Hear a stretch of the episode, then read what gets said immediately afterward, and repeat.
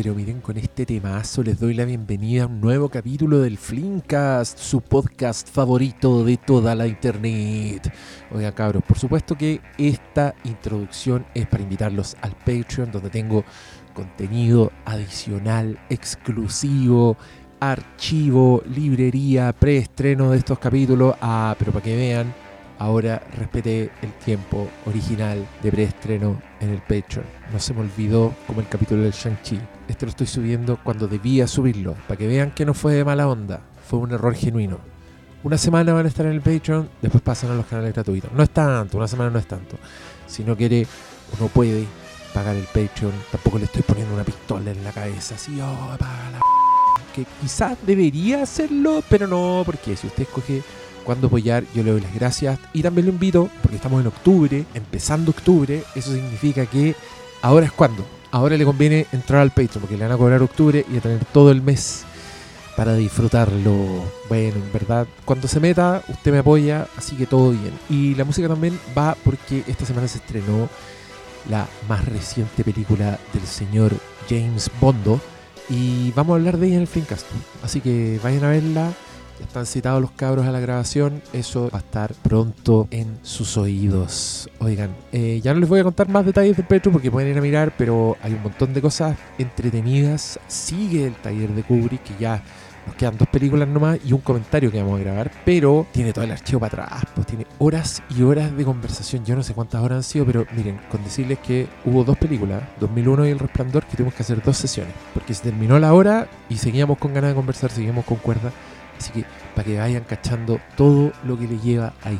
Y ya, sin más, ahora los dejo con el segundo Flimcast cumpleañero del Doctor Malo, que escogió una de sus películas favoritas de todos los tiempos para discutir y yo estoy seguro que ya saben de qué película estoy hablando. Muchas gracias por su apoyo. Disfrute este hermoso capítulo del Flimcast. Bienvenidos sean a este sangriento y petrolífero capítulo, querida audiencia. Estoy aquí honrado de tener al señor Paulo, doctor Malo Quinteros, sentado acá en un trono que le preparamos, como el de Game of Thrones, igual el de Game of Thrones, imagínenselo así, con una cosa de piel en los hombros, con mirada de monarca, porque el señor Paulo Quinteros cumplió 40 años. Sale, weón, todavía no. Más. Aún no. Aún no. Este es el podcast cumpleañero, el segundo podcast cumpleañero ya. Dimos la vuelta, weón. panelista en alcanzar el hito de tener ya en el buche dos capítulos cumpleaños del podcast. Yo estoy lejos todavía de tener ese honor. Eh, mi cumpleaños fue hace poco, estoy cagado. Hace Y poco. el En febrero. En febrero. Eso fue ayer. Tuvimos Bueno, dos cuarentenas. No, pero sé que con la pandemia se sintió sí, ayer. te voy a conceder con que tiempos pandémicos es otra cosa. Ayer.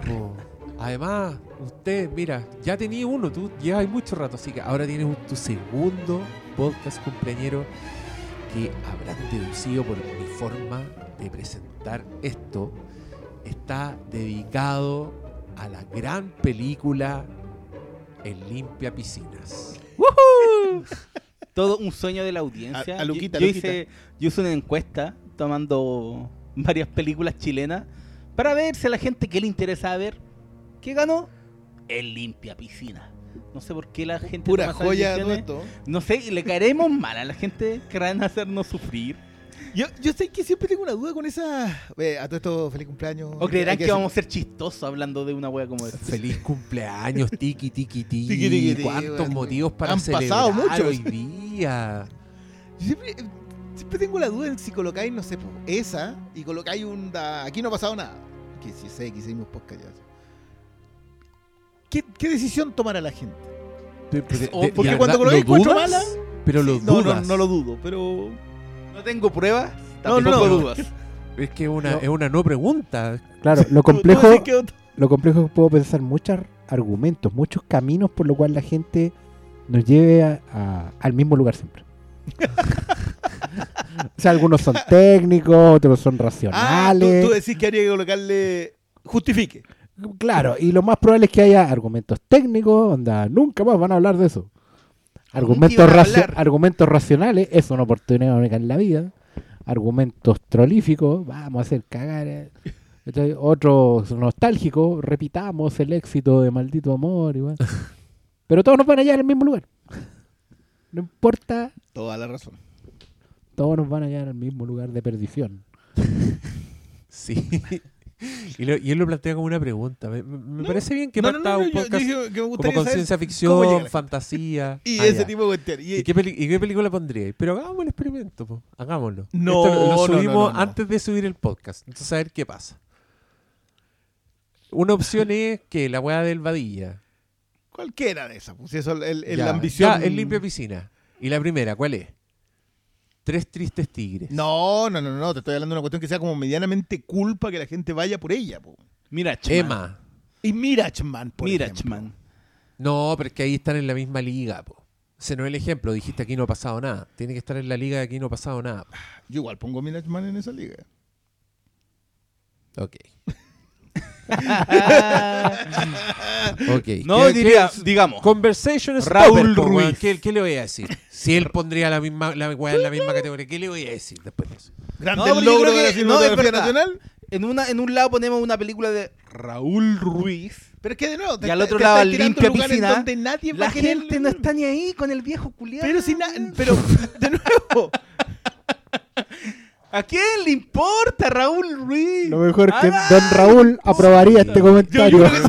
Raúl Ruiz diría, lo apruebo, porque es verdad. ¿qué me todo importa el que ustedes conversen? Yo quiero ir a hacer una película. Yo creo que todo el mundo preferiría ver a Pablo Quintero versus Sebastián Badilla que Pablo Quintero versus Exacto. Raúl Ruiz. Y, y no los culpo. No, yo igual creo que ahí el tejo está como pasado. No sé, pondría a joven y alocada. ponte. Ya. Esa es la encuesta. ¿Qué, qué preferirían que habláramos en el Flimcast? Pero, A, pero la respuesta Joven está y clara. alocada, B, el limpia piscinas. Sí, yo, yo ojo que yo vuelvo, le, le doy la razón acá a Oscar. Creo que todos los caminos llevan a un solo lugar. Los teléfonos están abiertos, llamen desde ahora ya al número que aparece en su pantalla. El ¿Te imaginas? Y gana la otra. Así que como que se nos van a la chucha todos los razonamientos. Oye, el... Si lo subimos después de este podcast, sí, po, porque ahí van los troles culiados. los que creen- Sí, No. no, no, no, no, Yo- no, no, no, es que el experimento tiene que ser antes. No, yo me pregunto sí. que con toda esta cháchara que estará pre- preguntándose le critiqué. Uh, se metieron con Raúl Ruiz. Dijeron que era un viejo culiado. Pero ¿Qué- sería un viejo culiado. po. ¿Sabes qué? A la, la gente se le olvida, pero Raúl Ruiz no hablaba de. Raúl Ruiz terminaba una película y se iba a hacer la otra. No importaba un Siempre me- lo veía una cara, una foto de Raúl Ruiz, tenía una cara de chicha, loco. Se iba a tomar un, se iba a tomar no, pipeño, no un sé. pipeño y se iba a hacer una película. weón. Sí, por eso es tan irrescatable su material, además. Pues. Si el, el del caballero de verdad, de verdad que no los cuida. Ahora ya no sé por qué ya lo llegamos a este punto. Si pero- no, fue- si no fuera por la señora que se que, que guardó a- alguna a guardar No, nada. Y hoy día está ahí encima como... No, yo creo, mira, yo creo que es completamente pertinente hablar de alguien describiéndolo como un viejo culiado. Porque, A, eh, decir que alguien es un viejo culiado no implica que haga malas películas, no implica que, eh, a- al contrario, probablemente un viejo culiado haga grandes películas. La historia del cine así lo ha demostrado. Y B, qué grandes películas han dado los viejos culiados, tanto sobre viejos culiados, como la película que nos compete hoy, como con viejos culiados detrás de cámara. Entonces es un gran concepto. De hecho, quiero anunciar el próximo libro de Dojitia, editores, Viejos Culiados. Lo escucharon primero aquí. Aquí. La portada,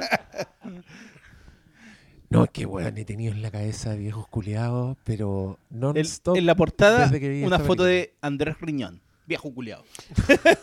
Andrés Riñón. orgulloso. Riñón, no riñón, riñón. Mire Puta usted, madre, güey. usted, ¿qué se ha creído? ¿Qué se creído? Mira, se sacó una imitación de Andrés Rillón. Qué maestro, weón. Y, y lo, y lo peor es que nadie, nadie se da por entrado. El, el, el Larry David original. Pom, pom, Oh, Dios mío, qué, qué, qué evaluarte, weón. Grande, pues, genio. Toda esa generación tocada por... Oye, yo, yo insisto en sacar este programa de las arenas movedizas Boomer. A la que nos estamos empantanando todas las semanas. But Nosotros- they pulled me back. in. No, este, este programa Mira, no es boomer. al- este al programa menos hace al- curatoría pop. No, porque mira, no, yo- al- que- es que yo empecé a hablar de los viejos culiados así poniendo distancia. Otros son los viejos culiados, no este podcast. Y mira, bueno, ya, pero un podcast cumpleañero está bien, corresponde. Es la bienvenida, Paulo, a los 40, viejo culiado emérito. Me gusta lo de mérito, ¿ah? Está- está- Como honoris causa. Oh, cuánta gente va a tener que buscar eso. ¿Qué- qué- qué- Entre Andrés Rillón y honoris No, causa. pues sí, vamos weón, sí, porque si vamos a, si nos vamos a mojar, eh, chapuzón, po, weón. Vamos a ver, digamos que en las arenas boomer no tenemos que mojarnos, ya vivimos, Estamos ya, tenemos un hasta el tiempo cuello. compartido. Está empezando a sofocarnos. Eh, ya. ¿Eso son De esas hecho. casas de- como las de Florida? Las casas No. en Luisiana. Bueno, no sé por qué me imaginé la arena boomer como el, el pantano de la desesperanza de la historia sin fin. Ahí estamos. Ahí estamos. Nosotros, vamos, nosotros somos caballos. Mientras, y mientras más, y mientras más triste, más para abajo. Artax, por favor. Oh, weón, que no se diga que este podcast no es rupturista, weón. Nos estamos riendo de esa escena. ¿Cuándo había pasado esa No, weá? no, no, nada. Nadie. Nunca, weón. En realidad creo que no hay ningún sketch parodia de esa escena. No. Si no has visto la cara del caballo cuando lo están escena- tironeando, es muy gracioso. Weón, esa escena es terrible. Esa escena, si, si una película se estrenara con una weá así hoy día, denunciarían esa película Estaría ¿Cachai que, cancelada. cachai que para los por, caballos... por abuso estaría- infantil. Estaría funada. no, y por violencia contra los animales. Sí, ¿cachai? no. Para los caballos es- es como ver una película de Buñuel. Puta, me- me hiciste acordar de la anécdota de Buñuel y el burro con la miel, loco. Cuéntala, po. Ah, pues, perdón, es que eh, básicamente a Buñuel se le ocurre una escena en donde el burro es atacado por las abejas. Una cuestión muy onírica, muy, muy Buñuel. Eh, y no logra filmarla, así que le compra al burro a un loquito que va pasando con su burro y, miel, y le echan la miel al burro para que lo ataquen las abejas y muere en pantalla. Ah, muy bonito, ¿no? No, pero es una precioso. Bueno, Otros tiempos. tiempos. Otros muy acorde a la temática de los viejos culeados Sí, claro. on Como- cinema. como- Esto ya se va transformando en ciclo, Sí, pues. pasa de spin-off, luego se transforma en un nuevo ciclo y termina el libro. Termina el Ya- libro. ya esa es la sí. escala de esta. La escala de Porque- porque, que estoy cachando que es una fuente interminable esta weá. Porque como diría el señor Burns, hay más orden y coherencia en una película de Buñuel.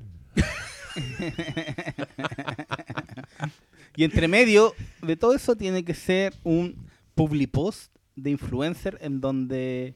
Vendamos eh, corega. No, vaya a estar vendiendo vos Viagra. Pero algo va a estar vendiendo.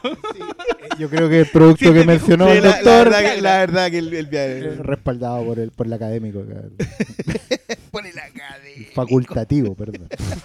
El Por el doctor cuerpo, el malo. cuerpo médico y... Oh. ¿Cómo decían los comerciales? Respaldado por Los- el cuerpo... Los comerciales de, de cigarros. Claro, no, sí, pues, sí, el- estamos el- ya en los Y- y- 60. igual, sí, claro. Igual digamos que el doctor Malo recomienda Sildenafil, no recomienda una marca en específico. ¿Por qué eso tener convenio con Pfizer? Claro. Ay, ay. Salud, salud por ti, Paulo. Espero que se cumplan todos tus deseos este año nuevo que comienzas de vida. Que es importante. 40 Salud. no. Sí, por los 40 igual es. Es un hito. Este weón le da con que voy a cumplir 40, weón. Aún no. Cuando los cumpla, ustedes van a estar en los 50. Y voy a seguir weándolo con derecho. Y, y, Y sí. no.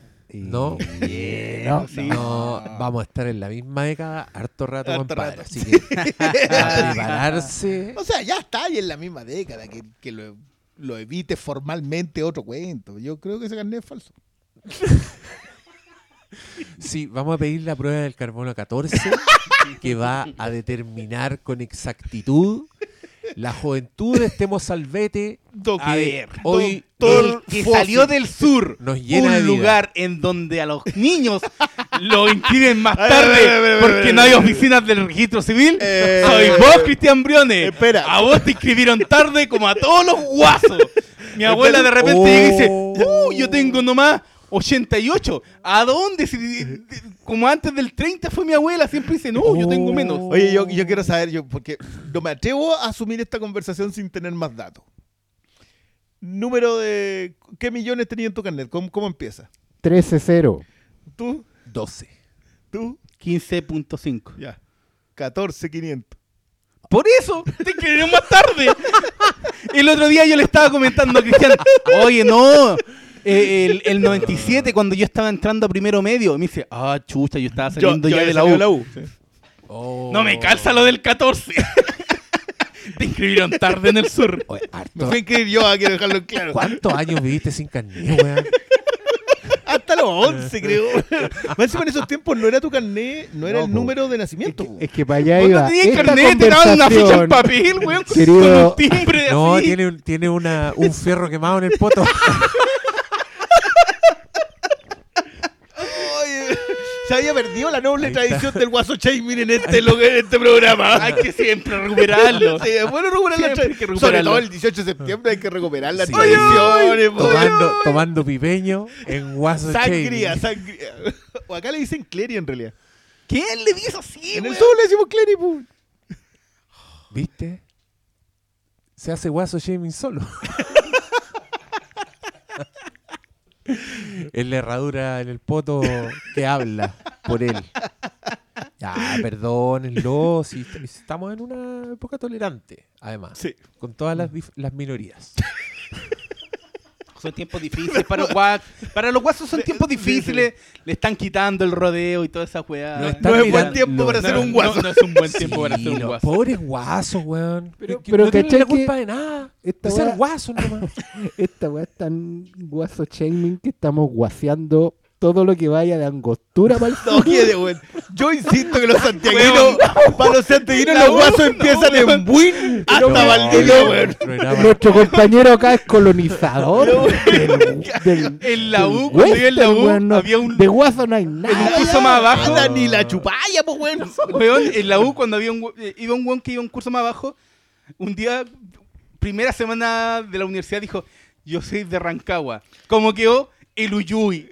Los cinco años le dicen, ¡Uy, uy! Desde el tercer piso, weón, para abajo. Ya, ¡Uy, pero, ese Ya, eres pero ese- tú, ese pues weón sí. era guaso. No, pues ese eres tú, pero Sí, Él, él No, hace ese porque ruido. Él hace ese ruido, ¿cachai? Que cuenta una anécdota donde la principal característica de la anécdota es hacer su ruido característico. El ¡Uy, uy! Eras tú el que gritaba eso, Pablo. Yo no, si no era mi Le gritaban del tercer Claro, piso. No era mi curso, no era mi El, curso. el el recuerdo está firmado con una GoPro.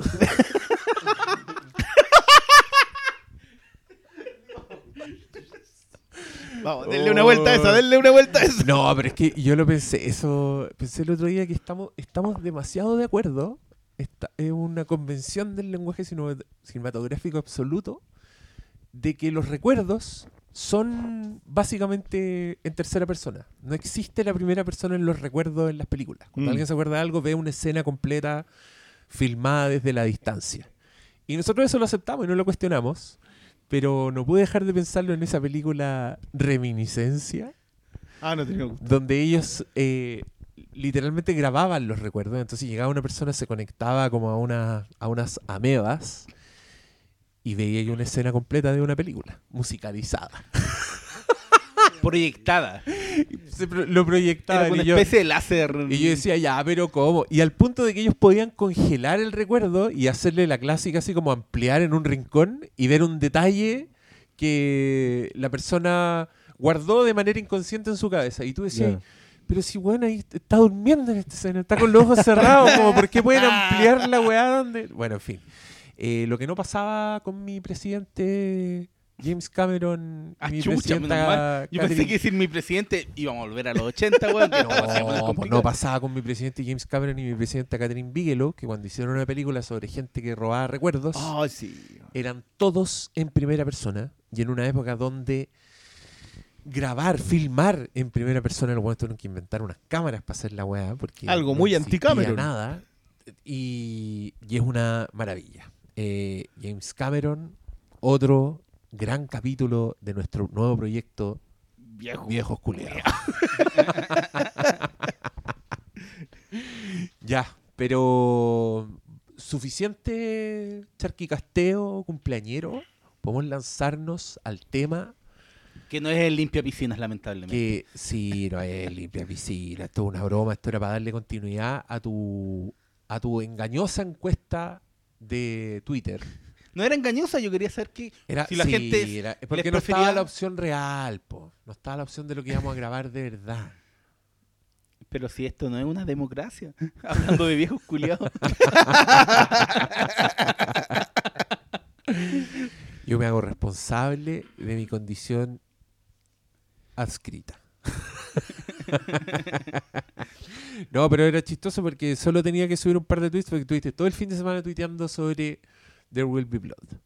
Y estuviste rescatando tus propias palabras del pasado para hablar de There Will Be Blood, película del año 2007 de un señor Paul Thomas Anderson. 2007 está por ahí nomás. Porque nosotros la vimos el 2008. Acá se estrenó el 2008. Ah, pero En Estados Unidos igual 2008. ¿Cómo tiene esas películas como estrenos limitados? sí, pues ahí nos cagan. Es verdad. Sí. Mira, buen dato. Buen dato. La- Claro, pero entró en la Acá no- competencia del Oscar Acá creo que, que se alcanzó a estrenar antes del Oscar. Puede haber sido como por ahí por enero, febrero. Pero claro, en Estados Unidos estaba revisando y también eh, llegó después. O sea, ¿Esta porque era la- como el el limitar como el cine? 25 de diciembre.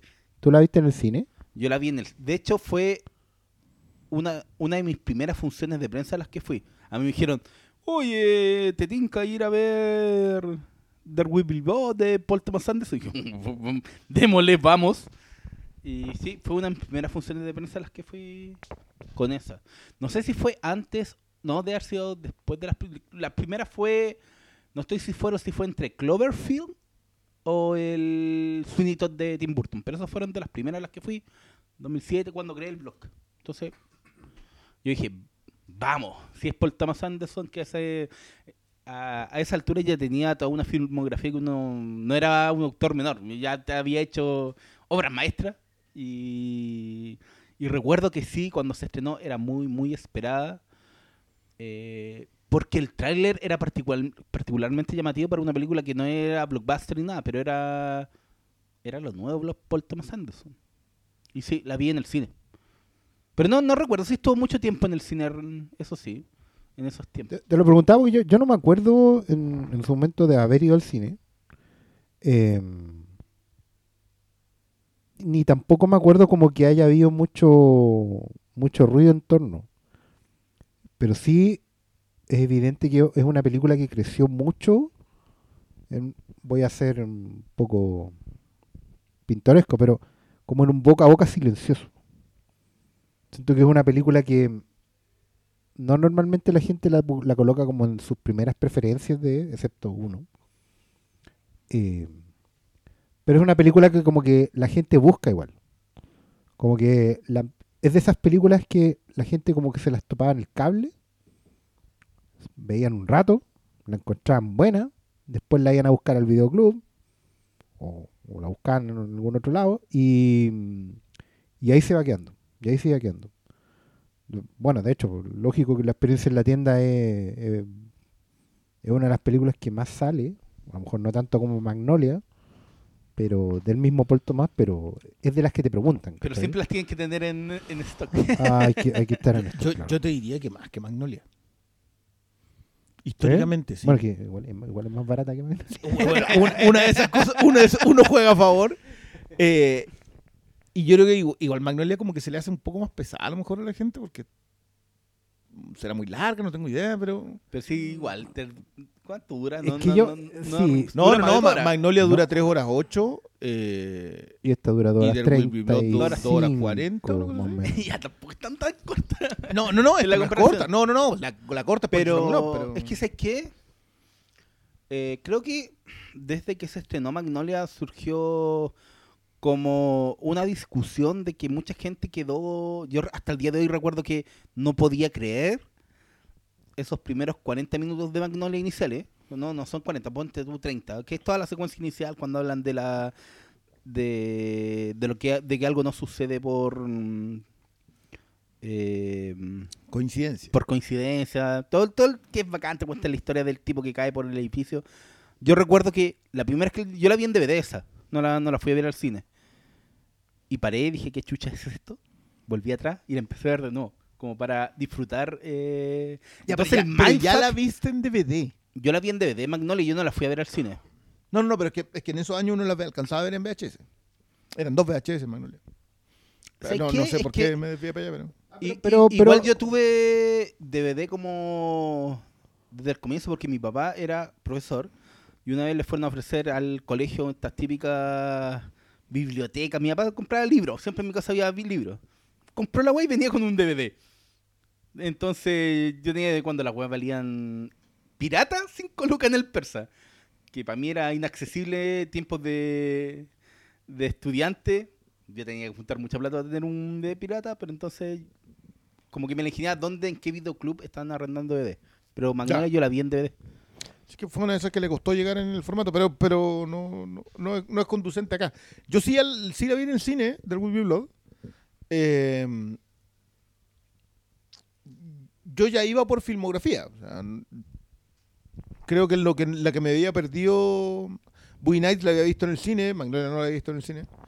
Eh, Punch Drunk Punch Love no recuerdo dónde la vi. Y yo no sé si llegó. No, Yo no no, sé si yo llegó no al recuerdo cine si esa. llegó al cine. De haber llegado, quizás, Sí, probablemente. Llegó.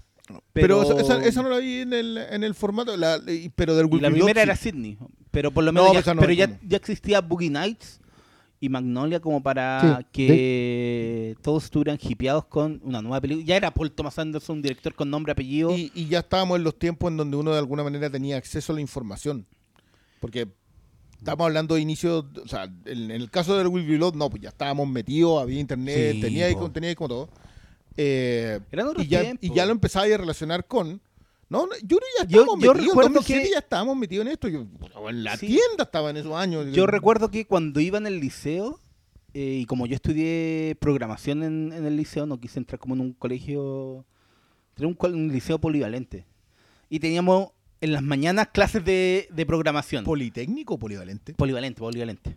Y teníamos clases de computación y entrábamos a ver eh, los trailers de QuickTime.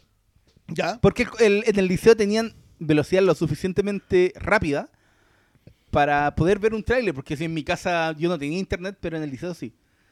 Y esa era como la experiencia inicial, nos metíamos con un- mi, mi compañero de banco, que era mi mejor amigo, nos metíamos, con, ya había como el final en los 90, como la experiencia de esperar lo que se venía. Antes uno veía el- con cueva el tráiler en el... Si lo En daban en el noticiario, Sí, po. yo me acuerdo que... Que te un- tiraban los, y, yo y en comerciales de televisión. ver po. el comercial del episodio 1 en el, en, en el noticiario central de TVN.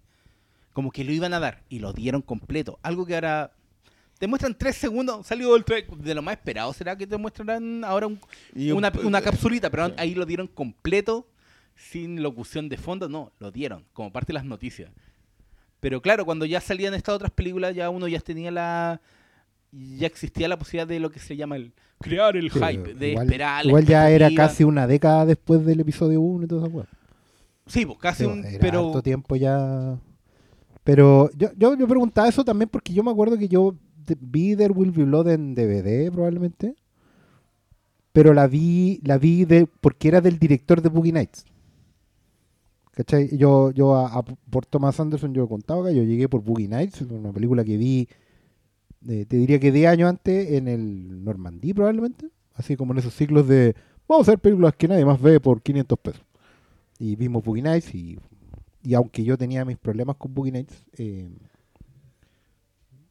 me, pareció una, una weá completamente extraordinaria. Y claro, y las otras las fui viendo después en DVD. Pero con There Will Be Blood, me, me acuerdo, me, me volvió el recuerdo ahora que la, la repetí para este podcast, de que, de que yo sentí que el director de Boogie Nights, ese cineasta que era como medio indio, hondero, ¿cachai? Al- al que yo podía poner con Danny Boyle a lo mejor en una repisa, con, con ese tipo de gente, como directores de favoritos de los periodistas de las revistas de Holanda, de. Holanda Comunicación, no, de Holanda Comunicación, de eso. Cinegrama. Que- claro, Holanda Comunicación. Claro, de, de ahí, de, ¿cachai? De, de los semilleros del Mercurio, digamos. Em, se había sacado, se había salido de madre. Yo me, acordaba de que dije, este yo en ese tiempo no tenía eh, la- el cariño que tengo hoy día por el cine más clásico, pero yo sentía que estaba viendo una película temporal. ¿Cachai? Que esta weá la podría haber visto muchos años antes. Que no era una película nueva, pero que no por eso se sentía añeja. Que tenía muchas weas que eran de. Y ahí, como que el. Por lo menos a mí, como espectador, se me produjo el cambio de switch con Paul Thomas Anderson. Pasó de ser cineasta hondero, que no tiene nada de malo, por el contrario, porque empuja los límites de muchas veces de lo que podemos pedirle a la pantalla, pero me pasó a ser un cineasta de, de ambición. Un tipo que, que tiene historia para atrás. Un tipo que está para meterse en una tradición con otros jugadores grandes. ¿Sí? Y es una, y curiosamente una sensación que no, no se me ha diluido después de ahí. Yo, yo me quedé con esa impresión en ese momento. No la entendí en, tan así en ese momento. Y ahora con la distancia de casi 15 años después, me doy cuenta que fue eso, que fue un de verdad el golpe de timón donde yo, Paul Thomas Anderson, pasó a ser eh, otro tipo de cineasta. ¿cachai? Un weón que, que claro, que hoy día lo, lo tendemos a colocar en repisas como con, o la mayoría del público lo tiende a colocar en repisas como con Nolan, con Villeneuve, ¿cachai?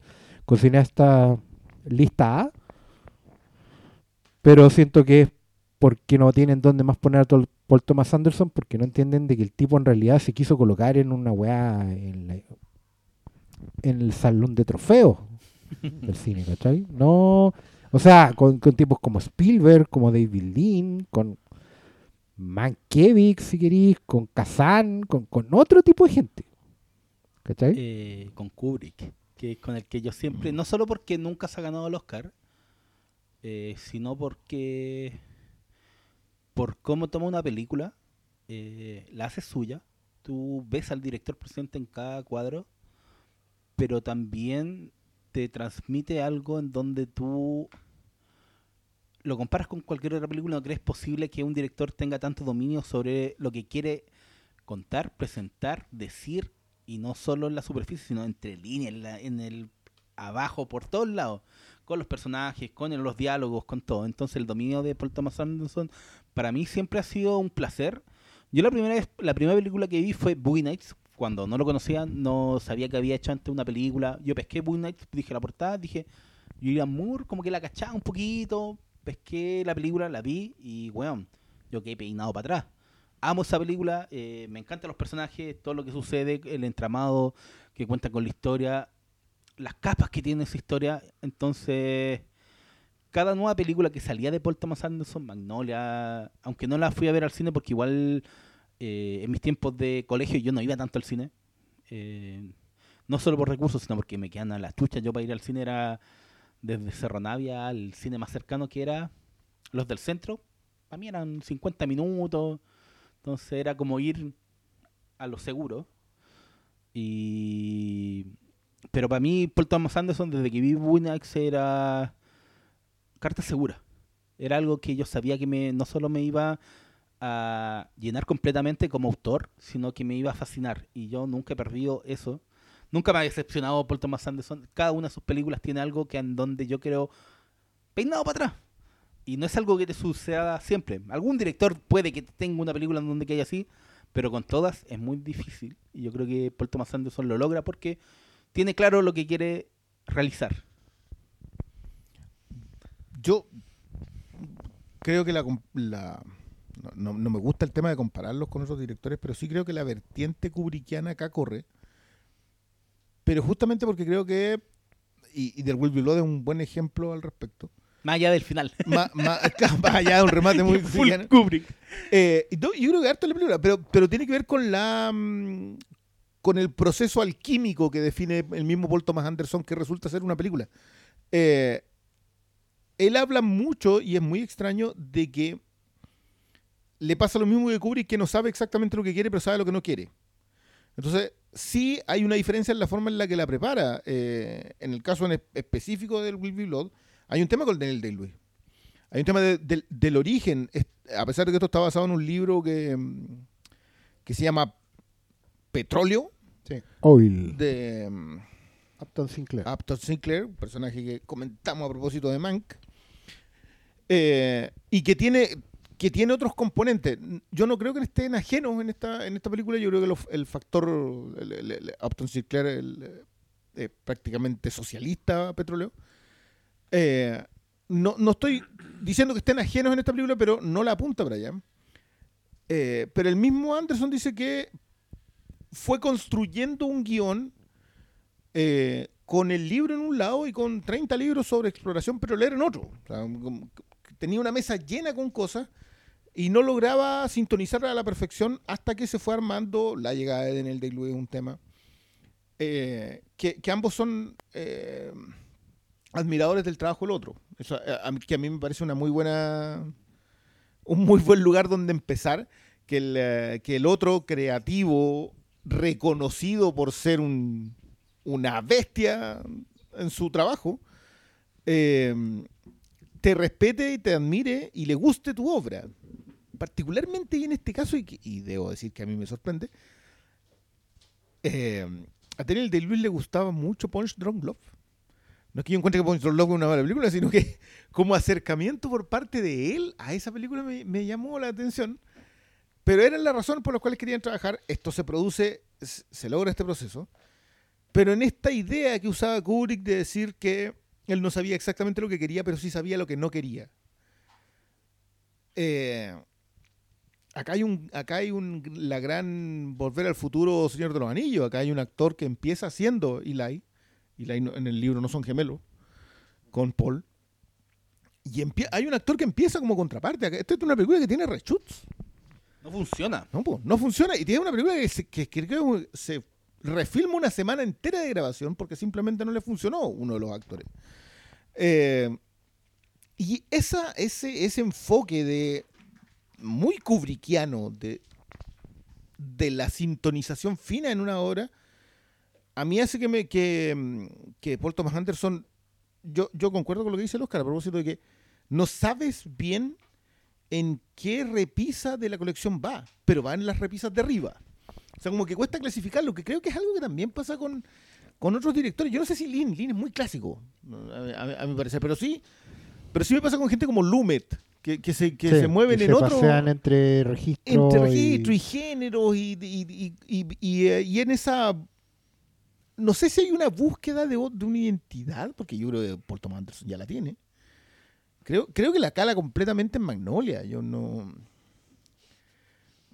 El pulso de Paul Thomas Anderson como que... Claro, uno pasa de Magnolia a Punch Drunk Love y, y- y dice, ya, este tipo es demasiado talentoso, no haciendo lo mismo. Y cuando llega yo una, a, a There Will Blood, There Will Blood es una, es una obra maestra. O sea, está... está yo, yo sé que esto no tiene que ser solamente la pérgola de las flores, pero, pero no, no queda otra cosa con, con- con esta. Eh, en un año que, que ay, ay, mamita. Entonces, el 2007 es una de esas cosas que te caen en la cabeza cuando empecé a revisar eh, los listados de lo que salió. Pero más allá del, momento justo en el que aparece, creo que también es una obra muy grande desde el inicio. Cre- Creo que pararse sobre una novela que es un clásico norteamericano y decidir darle otro enfoque, igual es de un... Hay una... Ahí hay ¿Pachorra? ahí hay pachorra. No, yo también quiero contar mi, mi historia con Paul Thomas Anderson, porque mm, como bien decía el colega Briones, sí, bo, era una época donde uno ya tenía acceso a la información y este, este señor sonaba hace rato. Y Boogie Nights había sido como muy impactante, ven- venía con hype esa película. Y era una época en que yo me conseguía muchas películas en DVD. Y Boogie Nights ya estaba en DVD. Estaba así editada ya hace rato. New Line Cinema, me acuerdo. Y entonces, como muy cerca de leer que Paul Thomas Anderson venía. Series. Exacto. Muy cerca de leer que se venía fuerte un tal Paul Thomas Anderson. eh, uno encontraba la película y la, y la podíais ver. Y me acuerdo que esa película Boogie Nights fue muy traficada entre los amigotes de, de las cinefilias. eh, todo el mundo la había visto. Pasó lo mismo con Big Lebowski también, una película así que circuló, como que se sabía que era pulenta.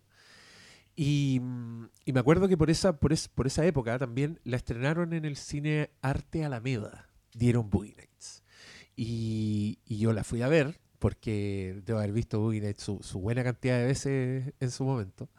Obvio que es película que te pegáis, pues te pegáis un rato, la veis muchas veces. Además era muy fácil de ver, era muy entretenida, muy, muy preciosa. No podíais creer que la había hecho un weón tan chico. Y me acuerdo que eh, yo tenía un- uno de estos amigotes que tenía yo, el, el más amigote que tenía yo, el weón fue a Estados Unidos por, por la vida en ese momento. Y el weón cuando vuelve no para de hablarme de Magnolia, que él tuvo la suerte de ver y que me dijo, weón, la vi tres veces. El weón andaba en Estados Unidos haciendo weá, pero se dio tiempo para ir a ver esa película Se tres gastó veces un día en eso. me dijo, hay partes que no entendí porque mi inglés no es tan bueno, pero no se puede creer esta película. Y el weón me, me hypeó caleta, así, me, me contaba, me decía, oh, no te voy a contar, pero weón, hay un momento que, oh, ah, y Tom Cruise, wow, así como que empezó a, a llenar el bote de las expectativas. Y en el intertanto, rastreo Hard Eight, Sydney, también en DVD, que era su primera película, que había hecho aún más pendejo. Y ahí yo me sorprendí porque encontré en Hard Date una historia más chica que el camión que era Boogie Nights, que son muchas historias, mucho, pasa mucho tiempo, muchos personajes, décadas distintas, estilos distintos. Tenías así como. era- La weá es básicamente un, un bombardeo de cinefilia y de. Hay que inventar una palabra en este caso, cine. ¿Cómo decirlo? Porque no es, no es solo cinefilia, sino que es el talento necesario para proyectar cine. Paul Thomas Anderson es un weón así que. Puta, el weón eructa cine. This is cinema to me. es una es, es un cineasta que tú veís cualquier cuadro, cualquier escena y la actuación es de un nivel que no se puede creer. Eh, el montaje, el ritmo de la weá. Es un weón así que domina todos los campos que, que- que hay que dominar. Eh, con Boogie Nights a mí me pasó que encontré que pese a todo ese talento, sí lo encontré muy, muy copión, muy, muy Scorsese. Para mi gusto demasiado.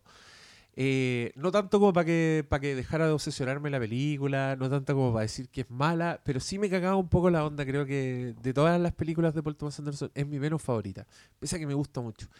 Pero creo que es por eso, creo que es porque el weón está. Es como su película práctica, entonces el weón fue a la segura a una narrativa que ya existía, que ya está bien establecida y, y la ejecutó de manera brillante. Entonces esa weá como que es indiscutible.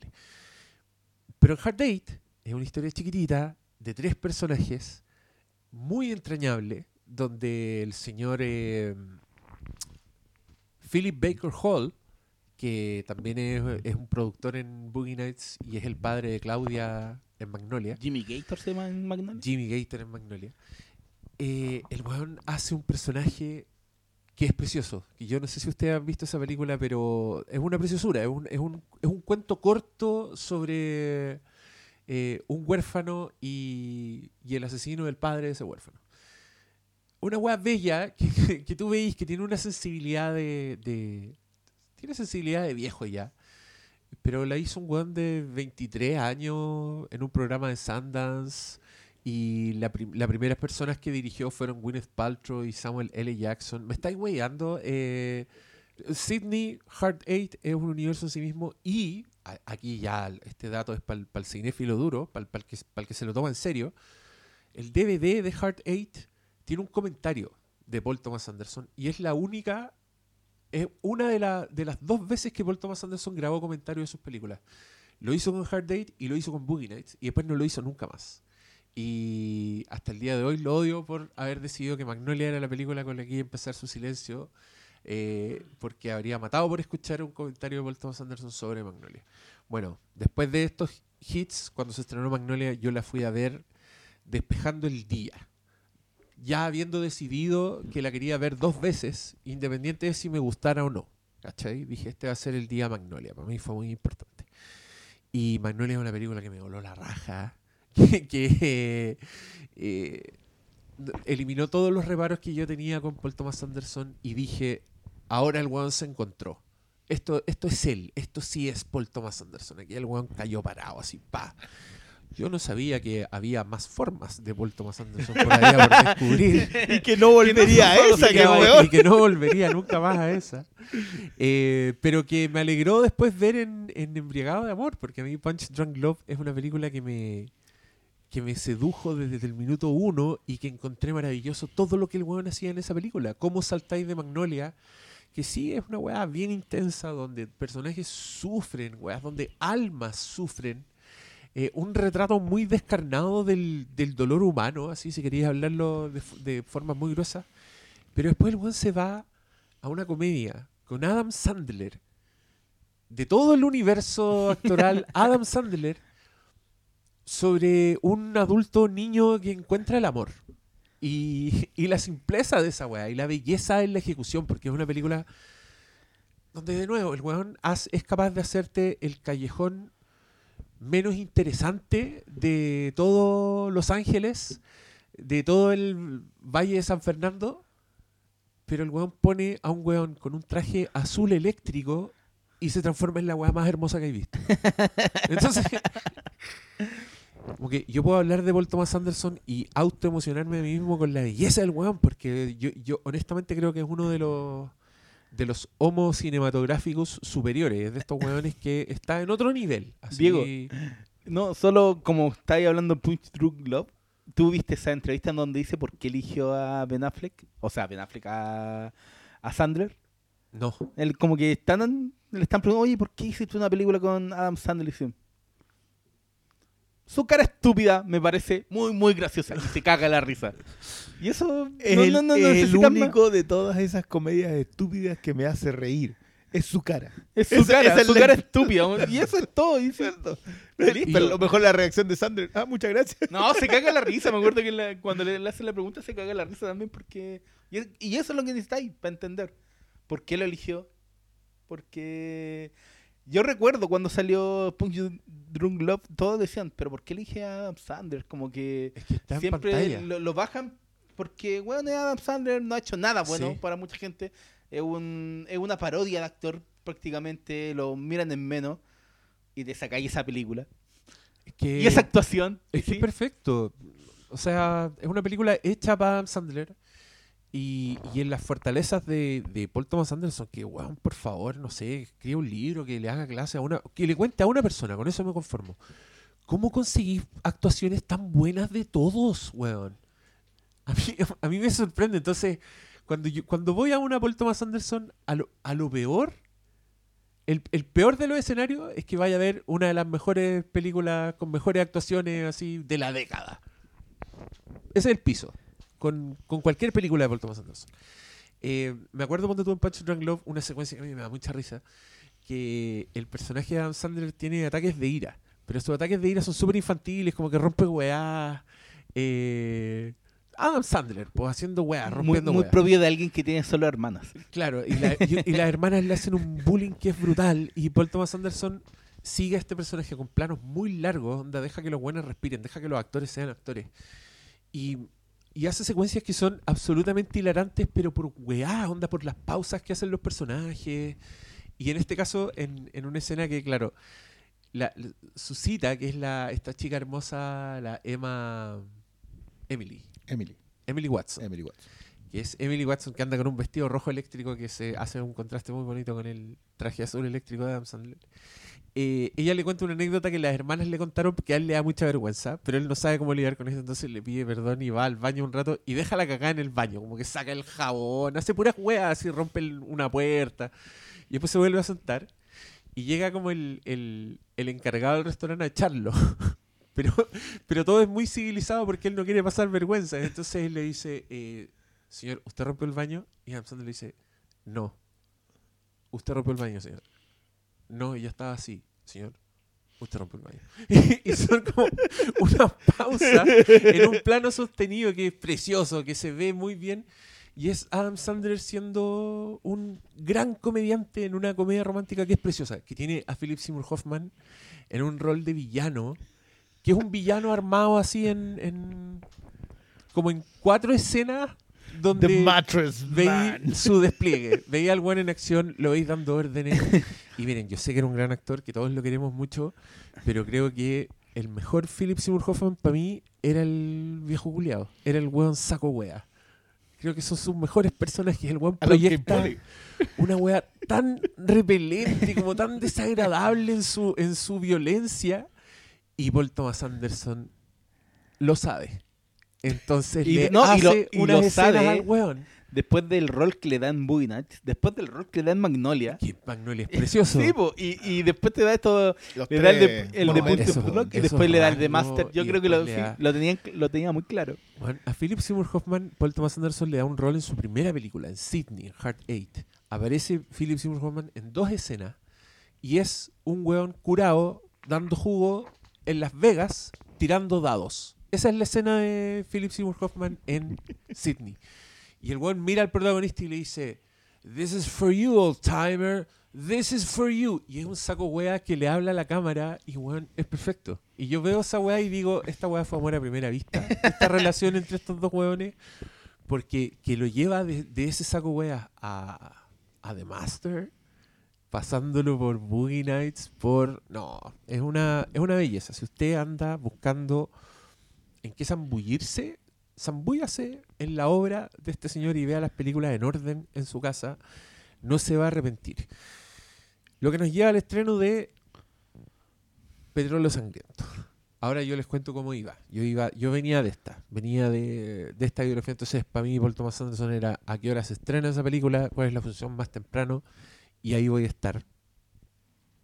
Y, me cayó un, un camión encima, pues, weón. Era una weá que de nuevo se reinventaba este weón. De nuevo cambió de forma a un estrato superior. Ahora está como el está como el feto 2001 al final, así. Nueva etapa. Eh, absolutamente pertinente ponerle Kubrick al lado sin ninguna vergüenza, sin ningún tapujo. Este debe ser, si, si es que no, el, el más grande hijo, hijo de Kubrick. Y, y esta película lo tiene. Esta weá es un viaje en el tiempo, es un mundo que no se puede creer, una, una reconstrucción de un mundo, pero también es tomar una historia de sueño americano, emblemática, eh, es tomar uno de los mitos fundacionales de Estados Unidos y personificarlo en un psicópata que es de una complejidad que, mm, de nuevo, qué placer es ver esta película consistente mayormente en, largos planos sobre el rostro de Daniel Day-Lewis hablando y haciendo weá. Es fascinante la weá. Hipnótica, sensorial. Por eso también hay que citar a Kubrick, porque tal como Kubrick decía que a él le gustaba que la gente sintiera sus películas, que las percibiera como la música, así que, te lleguen al como, como al fondo, como que pasan de largo, no, no paran en tu cerebro, en tu weá, así, weas se van al fondo de tu de tus sentidos y te dan una experiencia. Esta weá es eso, así de entrada. Ya sea por banda sonora, por fotografía, por esta decisión de tener muchos planos largos. Y al mismo tiempo está ahí. Puta. Sentís que está ahí en los brazos de alguien que sabe lo que está haciendo, entonces como que te dejáis llevar. Y la weá te lleva a lugares insospechados. Y, y una lectura que ahora le di en esta pasada es que esto perfectamente podría ser la, la precuela de Succession. Esta es la... Porque es lo mismo, es un retrato de, de una riqueza que, claro, en, en el caso de There Will Be Blood, puta, un magnate petrolero puede a no sonar a la gran weá, pero es el... ¿Cómo decirlo? El, el pater familias de la weá, pues, el, el germen de la weá es... el- es, es 2001, es, la secuencia del prólogo de 2001. De, El primer mono que se dio de- cuenta que de- para qué servía el hueso. de donde estamos ahora, como, como El- sociedad, como civilización. Este no es el sé. primer simio del capitalismo. Y, y que el weón haya decidido hacer esa weá como película de terror, porque aquí también es un gran momento para citar esto, pero leí por ahí que alguien le preguntó a Paul Thomas Anderson cuando, cuando estrenó esta película si alguna vez haría una película de terror y Paul Thomas Anderson le dijo I thought I just did. Pensé que es lo que acabo de hacer. Y formalmente lo es. El señor Plainview está filmado con, con, con- no sé, con, con- con el respeto, si queréis decir de alguna manera, que Kubrick filma a Jack Torrance en, en El Resplandor. Eh, se lo ilumina de cierta forma, se lo, se lo muestra eh, de espalda, se le oculta la cara cuando se le tiene que ocultar y, y, y- es un gran retrato de un personaje. O sea, es estar con un personaje décadas, desde que el buen literal se tiene que arrastrar de una cueva hasta que tiene todo lo que quiere y, y no tiene nada. Y, y podéis entrar por muchas partes y te podéis quedar en la superficie y decir qué pedazo de historia acabo de, presenciar. Como que solo ganáis con la weá, no tenéis por dónde perder. Si, si lo miráis con ojos, no sé, eh, filosóficos, si queréis buscar significados, eh, correlaciones, lecturas, lo que queráis, tenéis caleta de carrete. Tenéis mucho hilo para hacer esa wea. Si te queréis ir por el lado cinematográfico así y observar solo un maestro trabajando, un weón que es maestro con la cámara, trabajando con un diseñador de producción que es una leyenda así en sí mismo, el weón. eh, con esa banda sonora de ese weón que también aquí Paul Thomas Anderson está siendo un poco curador de, de, de- la obra de arte final, porque el weón también escoge con pinza a todos estos señores, al, al, señor del casting también, sí, Daniel Day-Lewis es como un monstruo y no necesitáis más que una pura película para cachar.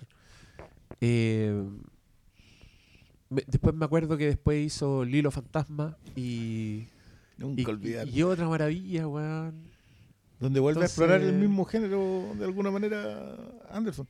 Sé que, a propósito de lo que decís del, del, del- de qué es lo que te cuenta, eh, cuando uno la ve ahora, el, en- esta idea del, del personaje construido de principio a, sin- a fin, de nacimiento a muerte.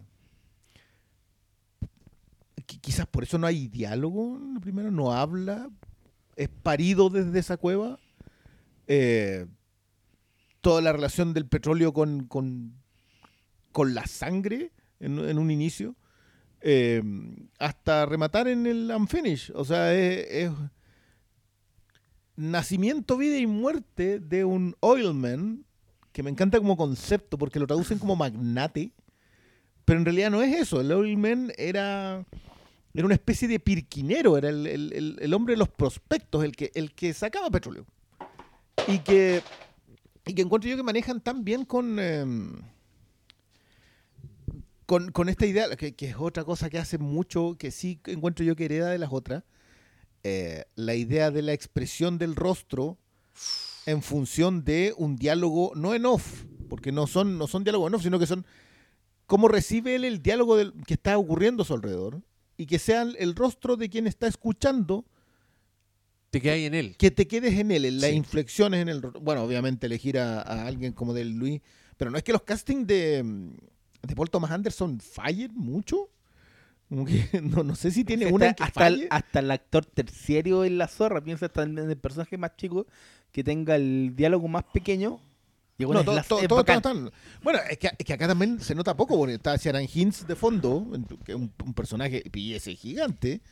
Creo que el, que el que menos se nota es el personaje del hermano de Henry Plainview. ¿Henry? Le- Henry- Henry era el Henry hermano no hermano, sí.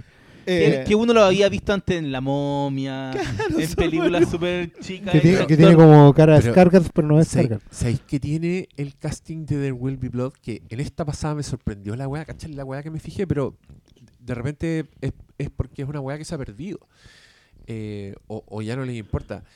Que todos tienen unas fisonomías que son perfectamente trasladables a fotos antiguas. Claro. La gente tiene cara de gente de, de otra época. Sí. el hermano, ese weón parece sacado de una foto De, de una foto de, random. de Jesse James. es palpico. El, el, el, el Daniel Day-Lewis también se transforma un poco en eso, como con su gestualidad, su vello facial, ¿cachai? Su... Que, hay un cuidado, una cosa preciosa con el tema de la barba. El que me fijé a propósito de nada, fue así una cuestión de dije, oh, qué, qué heavy lo de la barba, en las primeras pasadas. Las primeras veces que empieza a vender la pomada con, con las compras de los terrenos. Y tú puedes ver en el uso de la barba de Daniel de Luis cómo va cambiando hacia el final. Cómo está mejor afeitado porque ha ido subiendo en la escala económica. Particularmente Mira, en la, en la escena del bautizo. así- La escena del bautizo es súper decidora de eso. Oh. Porque el buen nunca está mejor vestido que él.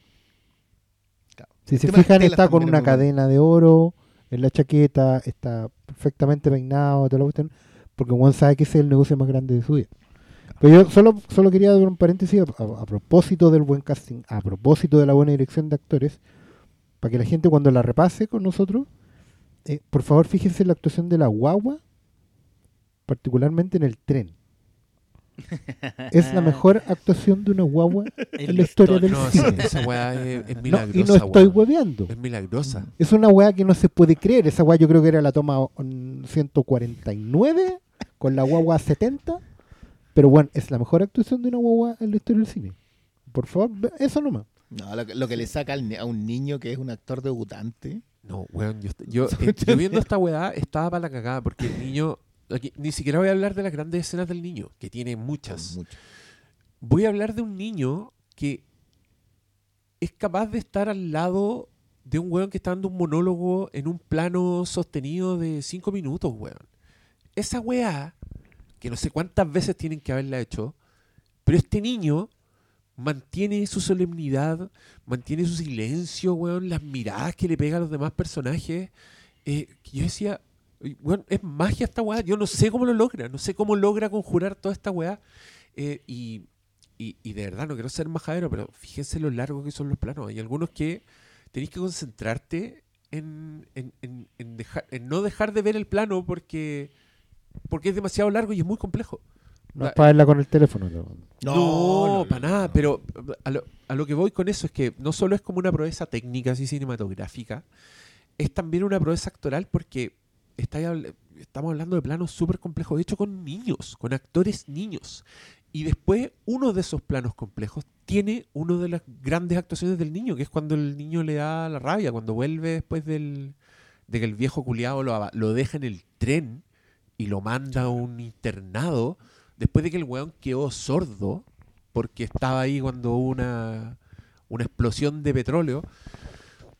Después de que el niño se acerca, lo saluda, camina un poco, eh, la cámara es una weá muy compleja, así como que se reencuadra mirando para el otro lado del horizonte y la weá, y de pronto hay un momento entre padre e hijo que es conmovedor y que el cabro chico le pega, así como que le da la rabia.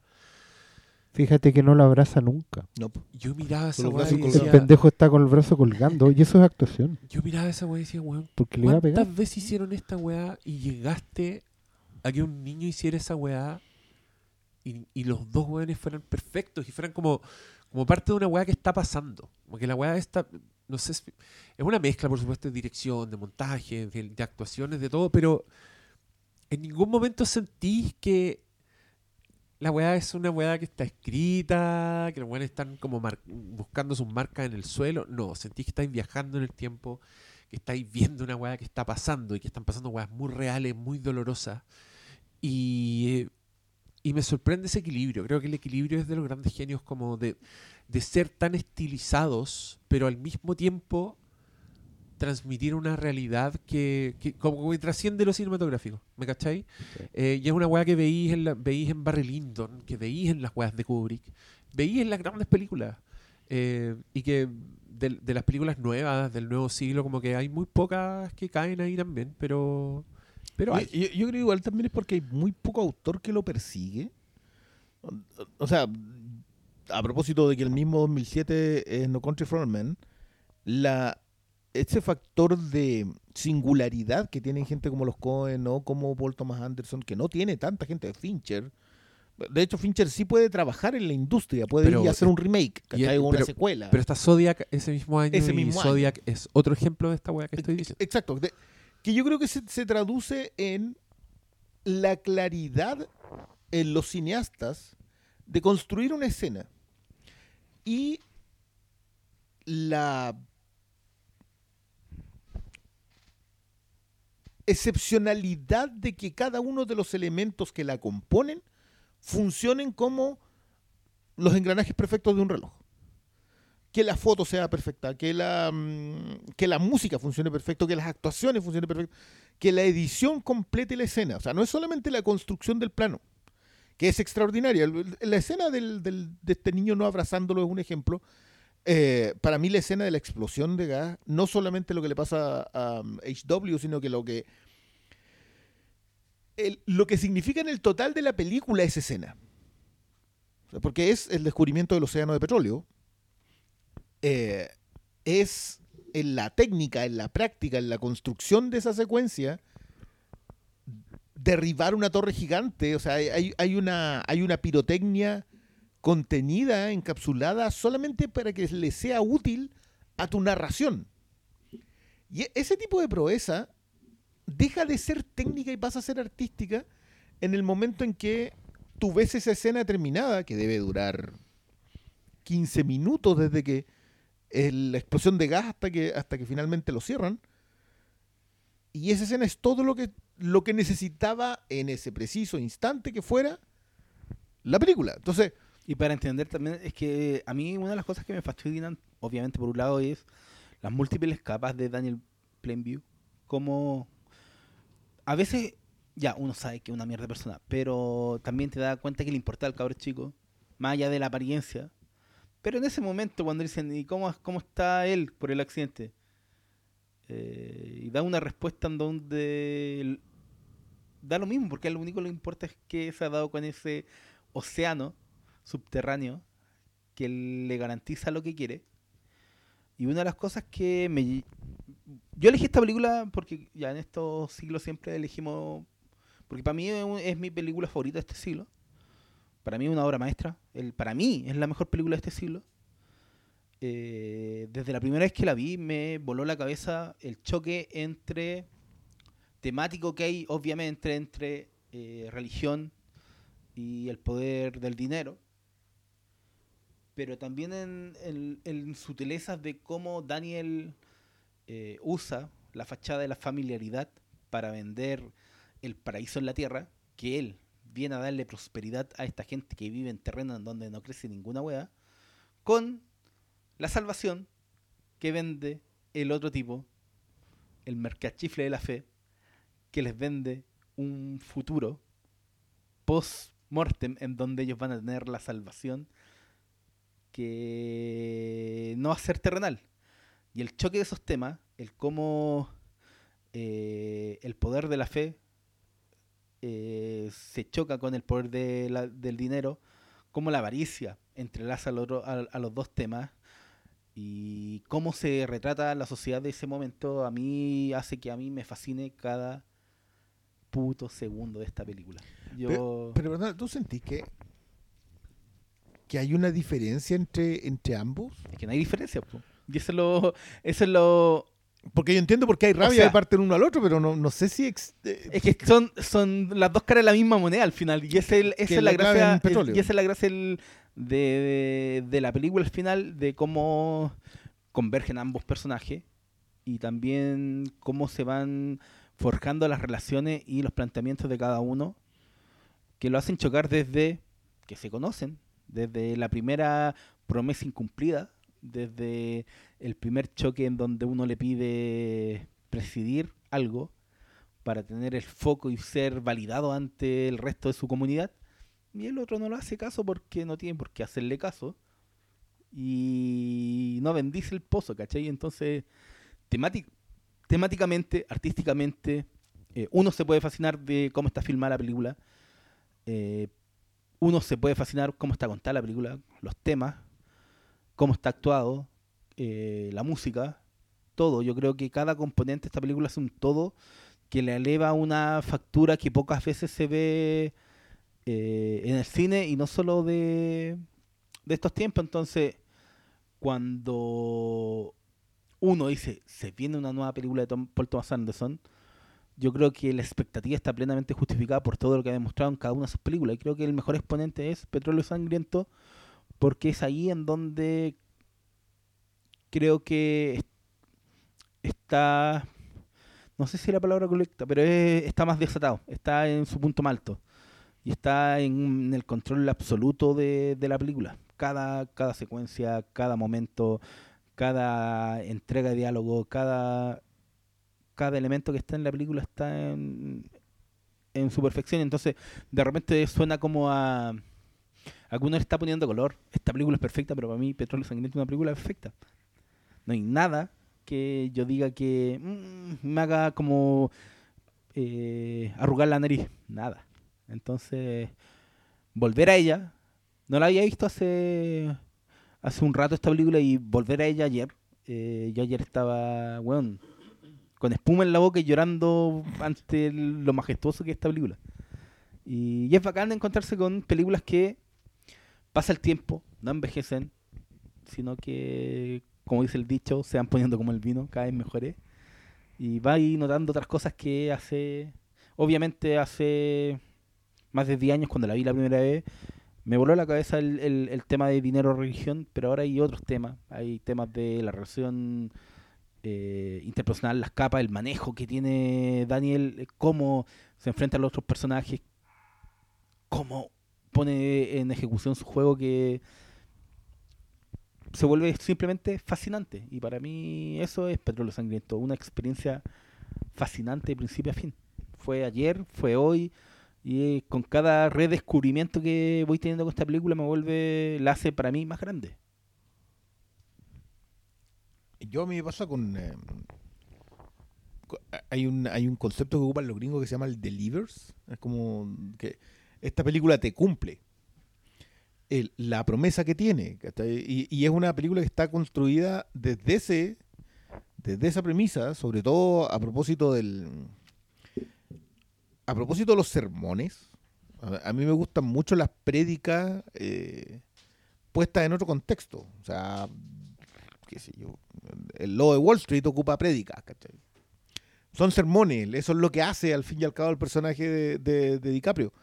Eh, y creo que lo mismo lo hace acá, por eso también me funcionan tanto eh, el construir esas escenas con eh, el plano fijo de tu protagonista, mientras solamente a veces escuchas voces de fondo que alguien te dice, no, no, no, se quiere aprovechar de nosotros, de fondo. Eh, que son, que, que yo sé que lo hace antes, lo hace mucho en Magnolia, lo hace también en, en Nights, lo hace más en Magnolia en, en todo caso.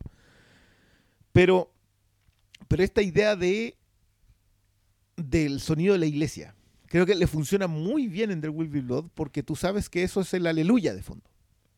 El vendamos es exactamente lo mismo y que después, obviamente, cuando lo coloca en el personaje de, de alguien a quien no hemos mencionado en todo este rato y que y que va a haber que pagarle un tributo porque lo que logra Paul Dano en esta película es sin desmerecer para nada la dirección de actores que tiene que tiene Paul Thomas Anderson es extraordinario. Se para frente a frente a un tipo que está desatado en su genialidad. Porque yo, yo no, no, no sé si en alguna vez se puede hacer una categorización de las mejores actuaciones del mejor actor de nuestra era, pero yo no sé si The Will Be Blood puede perder ante otra. O sea, yo, yo hacía un repaso de la. Porque, claro, en el nombre del padre, quizás la exigencia física de mi pie izquierdo. Claro, hay, fa- hay factores que, que pueden ser ex- extra extemporáneos o, o externos a la actuación misma. Claro, como la, Igual- la- igual como la mirada. mimetización, Mm. mimetización y el capturar el aura de Lincoln, ¿cachai? Que no es algo fácil. No, Sí, pues no, no, no, hay un estudio y todo eso, pero, pero acá está desatado construyendo un personaje que no es. ¿cachai? No es un personaje al que pueda referenciar. No es en el nombre del padre, no es mi pie izquierdo, no es Lincoln. Acá construye un personaje que está puesto primero en el guion, que, al que además encima ni siquiera es tan similar al personaje de, de Petróleo. Porque Petróleo sí está más atravesado por cómo el dinero construye todo. O sea, el dinero hace sangrar la tierra. De ahí la, referencia de, habrá sangre eh, es una referencia bíblica de, la, de, lo- de las plagas de Egipto. Que es que cuando que, que convirtiera la, el río Nilo y el agua de, de Egipto en sangre, porque habrá sangre corriendo por Egipto. De ahí viene el There will be blood, ¿cachai? Eh, y, que, y que acá es rajar la tierra, hacer sangrar la tierra, para volverte mm, millonario y eventualmente ese dinero alimenta todo. En el libro, hasta donde yo tengo entendido, hay mucha más eh, exploración del poder político que alcanzaron los oilmen de esos años. Eh, hay una pequeña referencia a Hollywood en, eh, en la misma película, Sí. que es cuando hablan del mm, de Dillon, Dillon, El, el, el, el hijo del El, ranchero. el nieto, nieto, el el nieto nieto del del último ranchero. ranchero que no había vendido su Claro, el que le tenía arrendado para, el- Claro. para la el oleoducto. ¿no? al oleoducto, era, era el último, la última propiedad que no había comprado. digamos. Y la religión, yo, yo me acordé harto de, de que esta, esto es en un punto contemporáneo a, a Perry Mason, a la serie de HBO. O sea, te muestra cuando ya llegó el poder con la religión, con la radio, como medio de difusión religioso, eh, y, la, y lo contaminante que resultaban ser todas esas cosas. Llega un punto en donde, más encima que esto es un viaje por el primer tercio del siglo XX. Empieza justo en el final del siglo XIX, cuando el avance tecnológico era, era alguien con una picota. O sea, sí, sí, por eso también sigue trabajando como sigue trabajando.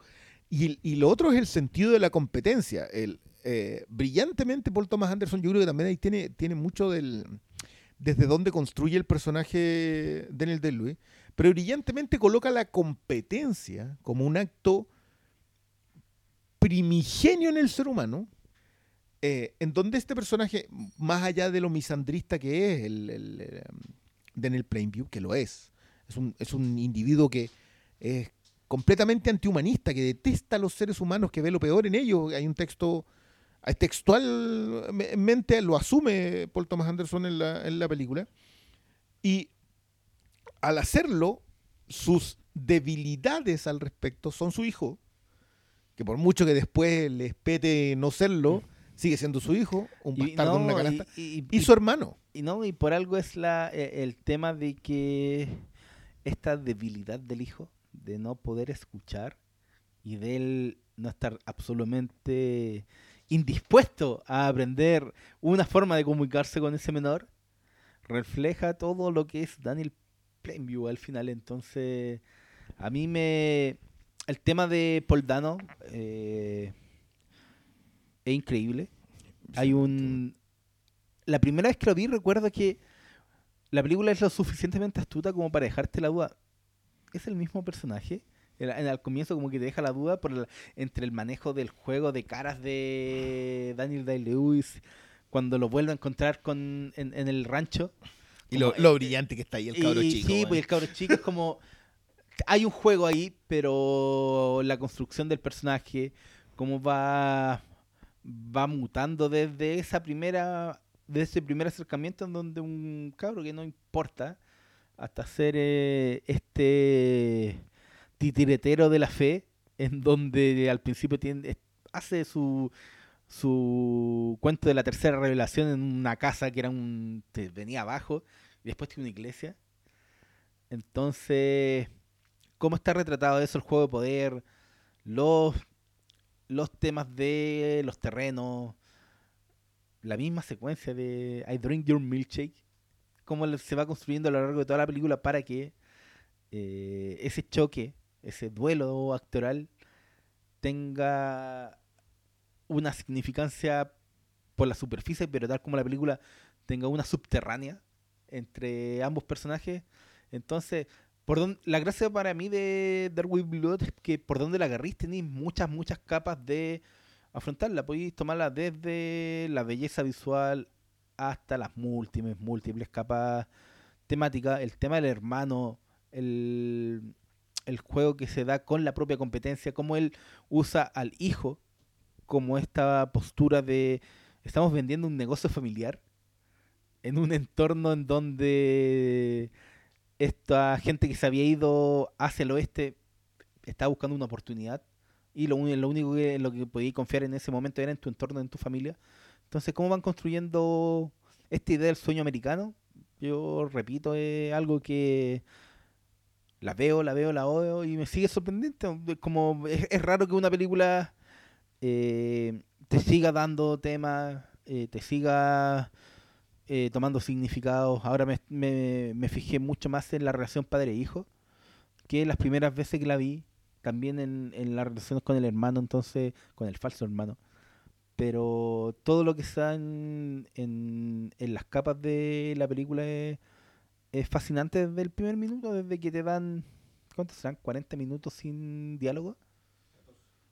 Entonces, pero es como un viaje eterno por, por una era en donde ya no existe, pero al mismo tiempo igual sigue presente en la forma en que el dinero y el capitalismo y todo el, el poder económico subyuga a las personas hasta el día de hoy. Entonces, ¿cómo lograron traspasar todos esos elementos hacia una película y hacerla imperecedera? Es solo una muestra del talento eterno de Paul Thomas Anderson. Yo creo que es de esos directores que se va a seguir hablando mientras estén disponibles sus películas. Mire, yo. yo, eh, en general he ido. He ido cerrando una visión sobre esta película con este último visionado. Que me. De hecho, todo este rato estaba pensando mucho porque. eh, siempre he sentido que no toman esta película donde la tienen que tomar. Pero creo que eso no significa que no, no sienta que todo lo que dicen sobre ella es correcto. Históricamente la conversa estaba en torno a si Daniel Plainview es uno de los mejores villanos de la historia del cine, si es un psicópata, si es un enajenado. Yo nunca he estado de acuerdo con esa visión. Yo siento que There Will Be Blood eh, es la historia del cambio de siglo, porque es la historia del fin de una época. Y, es el fin de una época eh, narrado en, tono, en un tono de tragedia griega, con un héroe trágico al centro, que es Daniel Plainview. ¿Me explico? Por favor. Debo explicarlo. A ver. Daniel Plainview es eh, un elegido del cielo. Es un héroe trágico que servirá de ejemplo para todos los que estén presentes viendo esta obra en este coro, en este foro griego. Porque Daniel Plainview es el último hombre de esa época. Es el último hombre que vive antes de Dios. Daniel Plainview es un hombre prehistórico. Precivilización. Porque él estaba antes que Dios. Dios es siempre una construcción que está por sobre la humanidad. Es el sistema. No importa la época en que estés. Pero en la tragedia griega, los dioses, Dios es, un, es una suerte de un entramado del cual no podéis salir. Es un entramado que te tiene condenado desde, desde el principio, que te persigue durante toda la obra y que finalmente te va a hacer caer. Y, pero el sentido de esa vida, que valga la pena vivirse, digamos, tiene que ver en cómo el héroe va sorteando el destino lo más que puede y saca lo mejor que puede hasta que hasta que el destino lo alcance. Valga la Soylent Green. Porque la historia está escrita por los dioses. Desde el minuto uno en que está en la cueva haciendo de pirquinero, Daniel Plainview está condenado para morir. La muerte le cae desde el cielo. Infortunio, se le queda abajo la- el equipo, le explota la dinamita antes de, se le rompe la escalera, se le rompe una pierna. El buen debería haberse muerto ahí. Se muere. En la segunda picada que nos muestra la película, cuando ya está con más gente, después de haber sorteado la primera muerte, Juan se da cuenta que no puede ir solo, entonces se, se hace un grupo. Y tiene un compañero. Ese compañero muere en su lugar. La weá es media destino final. Y él asume desde ya, agarrando al hijo de ese muerto, haciendo lo propio y toda la weá, que lo que le queda es derechamente sobrevivir.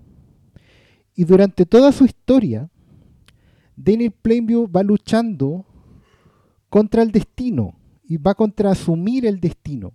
El destino que se le aparece en la cara de Poldano, que le viene a ofrecer una weá que después se reconvierte por azares de la, genética familiar en ya derechamente una figura de sistema.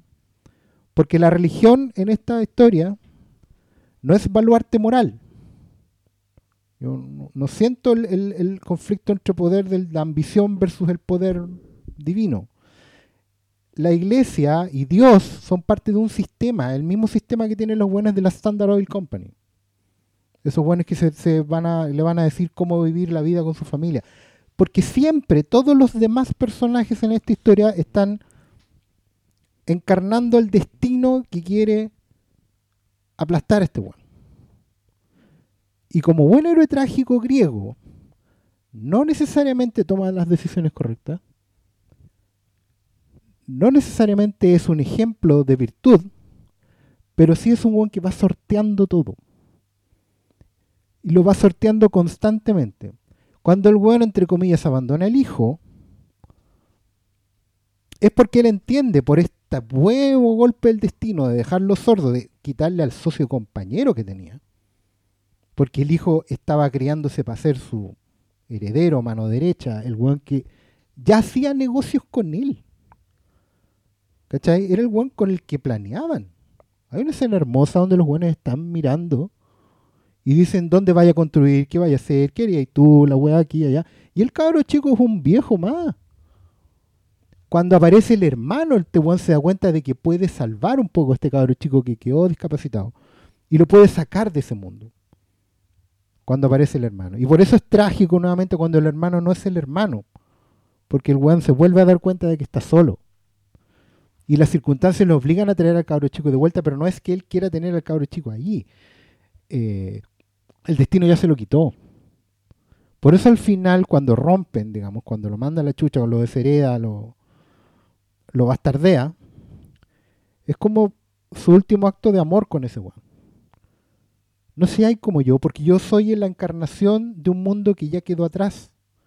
Después de 30, y 30 casi 40 años de, de virquinear, él sabe perfectamente que todos los que lo rodean, los oscura, los empresarios, todo el mundo, está metido en un sistema acomodado que funciona con otras reglas que no son las reglas de, eh, de Sísifo. Porque Daniel Plainview está toda su historia empujando esta roca en la ladera de la montaña. Todo el tiempo. Y los demás están tratando de que el weón caiga. De una u otra forma. Y el weón sabe, como buen hombre que se convierte en leyenda de sí mismo, que en toda su historia el weón va absorbiendo todo lo que queda de su era y se convierte en un monstruo. Pero lo hace a beneficio de todos. Se termina parando como el contraste total frente a todo este sistema nuevo del siglo XX que se lo viene a comer a todos. Que se come política, que se come religión, que se come sociedad, que se come moral, que se come toda la weá. Por eso cuando ve que el hijo se va a convertir en lo mismo, le quiebra la espalda, le saca la madre y lo convierte en una weá que yo no había procesado, pero que me ayudó mucho eh, también a enterarme de qué se trata la novela de Upton Sinclair. Porque la novela de Upton Sinclair se trata del hijo. Es la historia del hijo y cómo el hijo se convirtió en un defensor de los derechos de los trabajadores, porque es una novela socialista de viejo cuño, y donde el personaje de Daniel Plainview es más bien, eh, no diría accesorio, pero es una contraparte. ¿Cachai? Es como, porque yo me crié con mi viejo, es que yo no quiero que sean así. Entonces encuentro, bueno, notabilísimo que Paul Thomas Anderson se meta en las patas de los caballos y dé vuelta el sentido de la novela, muy cúbricamente hablando, tal como hizo Kubrick con El Resplandor, y se limpie el poto con tres cuartos de la novela y deje lo que a él le sirve, que es contar la historia del último antihéroe de una época donde los hueones se forjaban sacando la tierra con las manos y construyendo el mundo. Si Daniel Plainview no es, bueno, me carga que en España esta weá se llame pozos de ambición. Pero perdón, el weón no es ambicioso. El weón está sobreviviendo. El weón construye, perfora y, y hace la weá. No para andar vestido como mijitín. No para tener una mansión. El weón dice en una. Bueno, en la película es más evidente que la chucha. El weón están hablando. Y te vaya a construir esta casa acá, la casa que veíamos cuando eres chico. No, weón, si yo quiero, si la viera ahora vomitaría. Weón no, y quiere dice- ser. No, dice. eh, ¿Y qué vaya a hacer? No sé qué chucharía si no tiene su trabajo. Es lo único que hace. Es lo único que hace, porque weón, la vida de él es librarse de la muerte. Y de hecho, de ese palo que le cayó del cielo en el pozo. y de hecho en el final eh, se nota que él ya es el tipo de los cheques. Y por eso está como está. Porque es la única weá que hace es. Está es cojo, está tísico. El buen sabe que está muerto. Porque el buen absorbió todo. El último, lo último que le quedaba era que su hijo no fuera un chucho de su madre como él. No fuera su competencia. ¿Cachai? Pero en realidad lo que le está diciendo es todo lo contrario. Eh, rompamos ahora aquí y allá y conviértete en mi competencia. Porque, weón, no quiero que seas esto. No quiero que seas como esos weones a los que yo les escupí en la mesa cuando tú estabas ahí sentado conmigo chiquitito. Y yo les dije, weón, no me digan cómo es mi familia. Yo, te dije que te iba a hacer esta weá. Porque el weón sabe y durante toda la historia está construyendo una forma de sobrevivir y de negar a Dios. ¿Cachai? Este weón bíblicamente hablando es el weón que escupe el cielo. Es Ramsés, pero no visto desde los ojos de Moisés. Es visto desde los ojos de Ramsés. Es un weón que sabe que pertenece a otro mundo.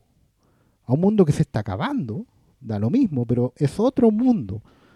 Y ve que la única forma de, de- de resistir esta invasión que se viene con que es pararse y sobrevivir nomás.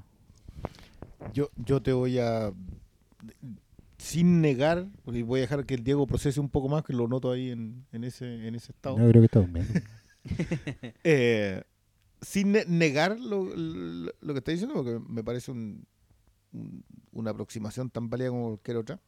Y diría que el, único, el, el que yo veo como sino trágico de esta historia es que Daniel Plainview es el sueño americano.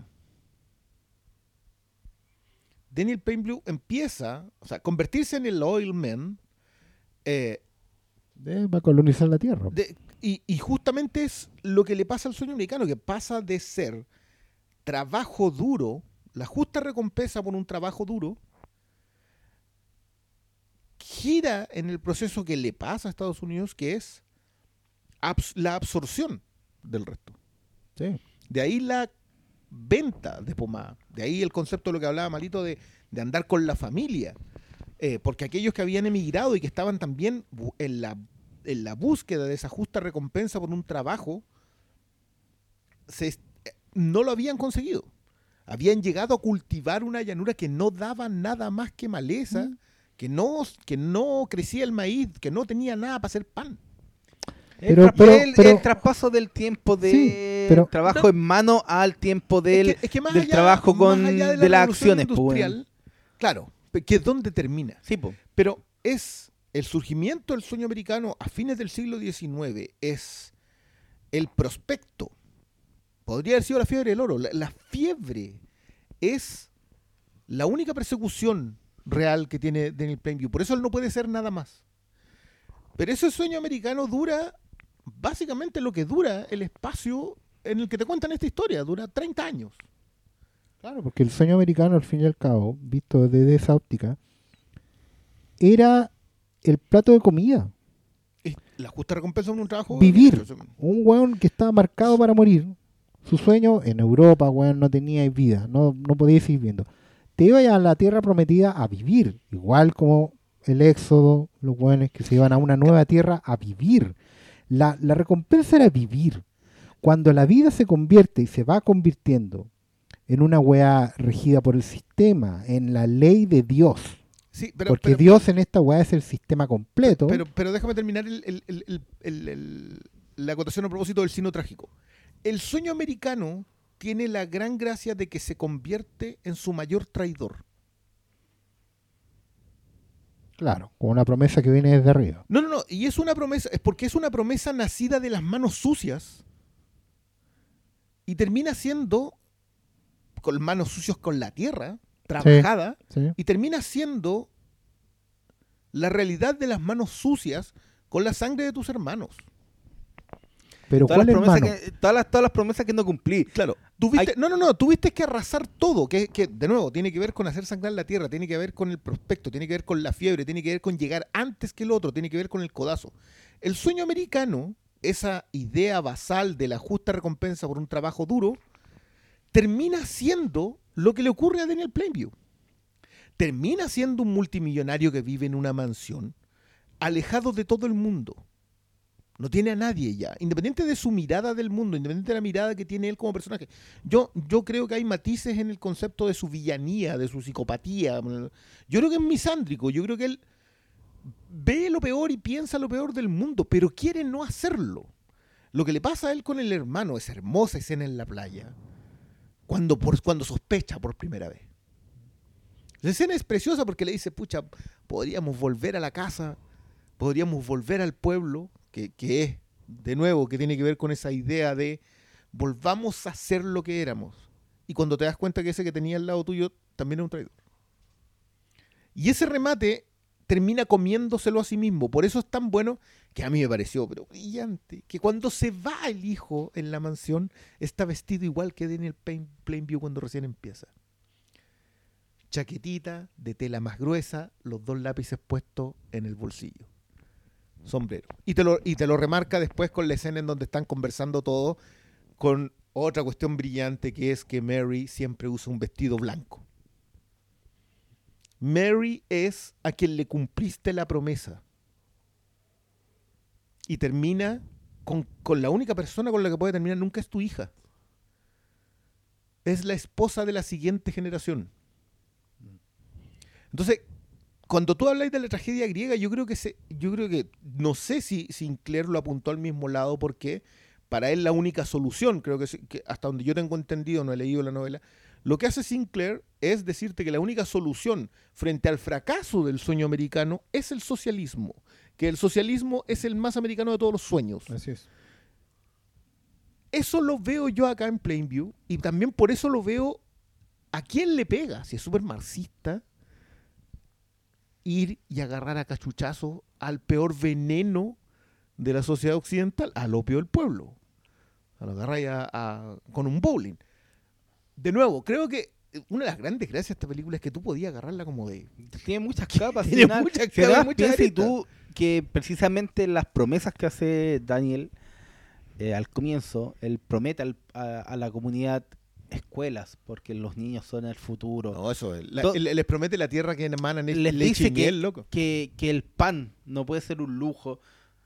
Y cómo se contrasta después con sus propias acciones con la weá que no cumple, porque porque ahí está el, el- verdadero mal, más allá de que es que a mí lo que me gusta del personaje de Daniel es que no es solo una cosa. Por eso como lo que dice Oscar, que cuando la gente dice, no, es un villano.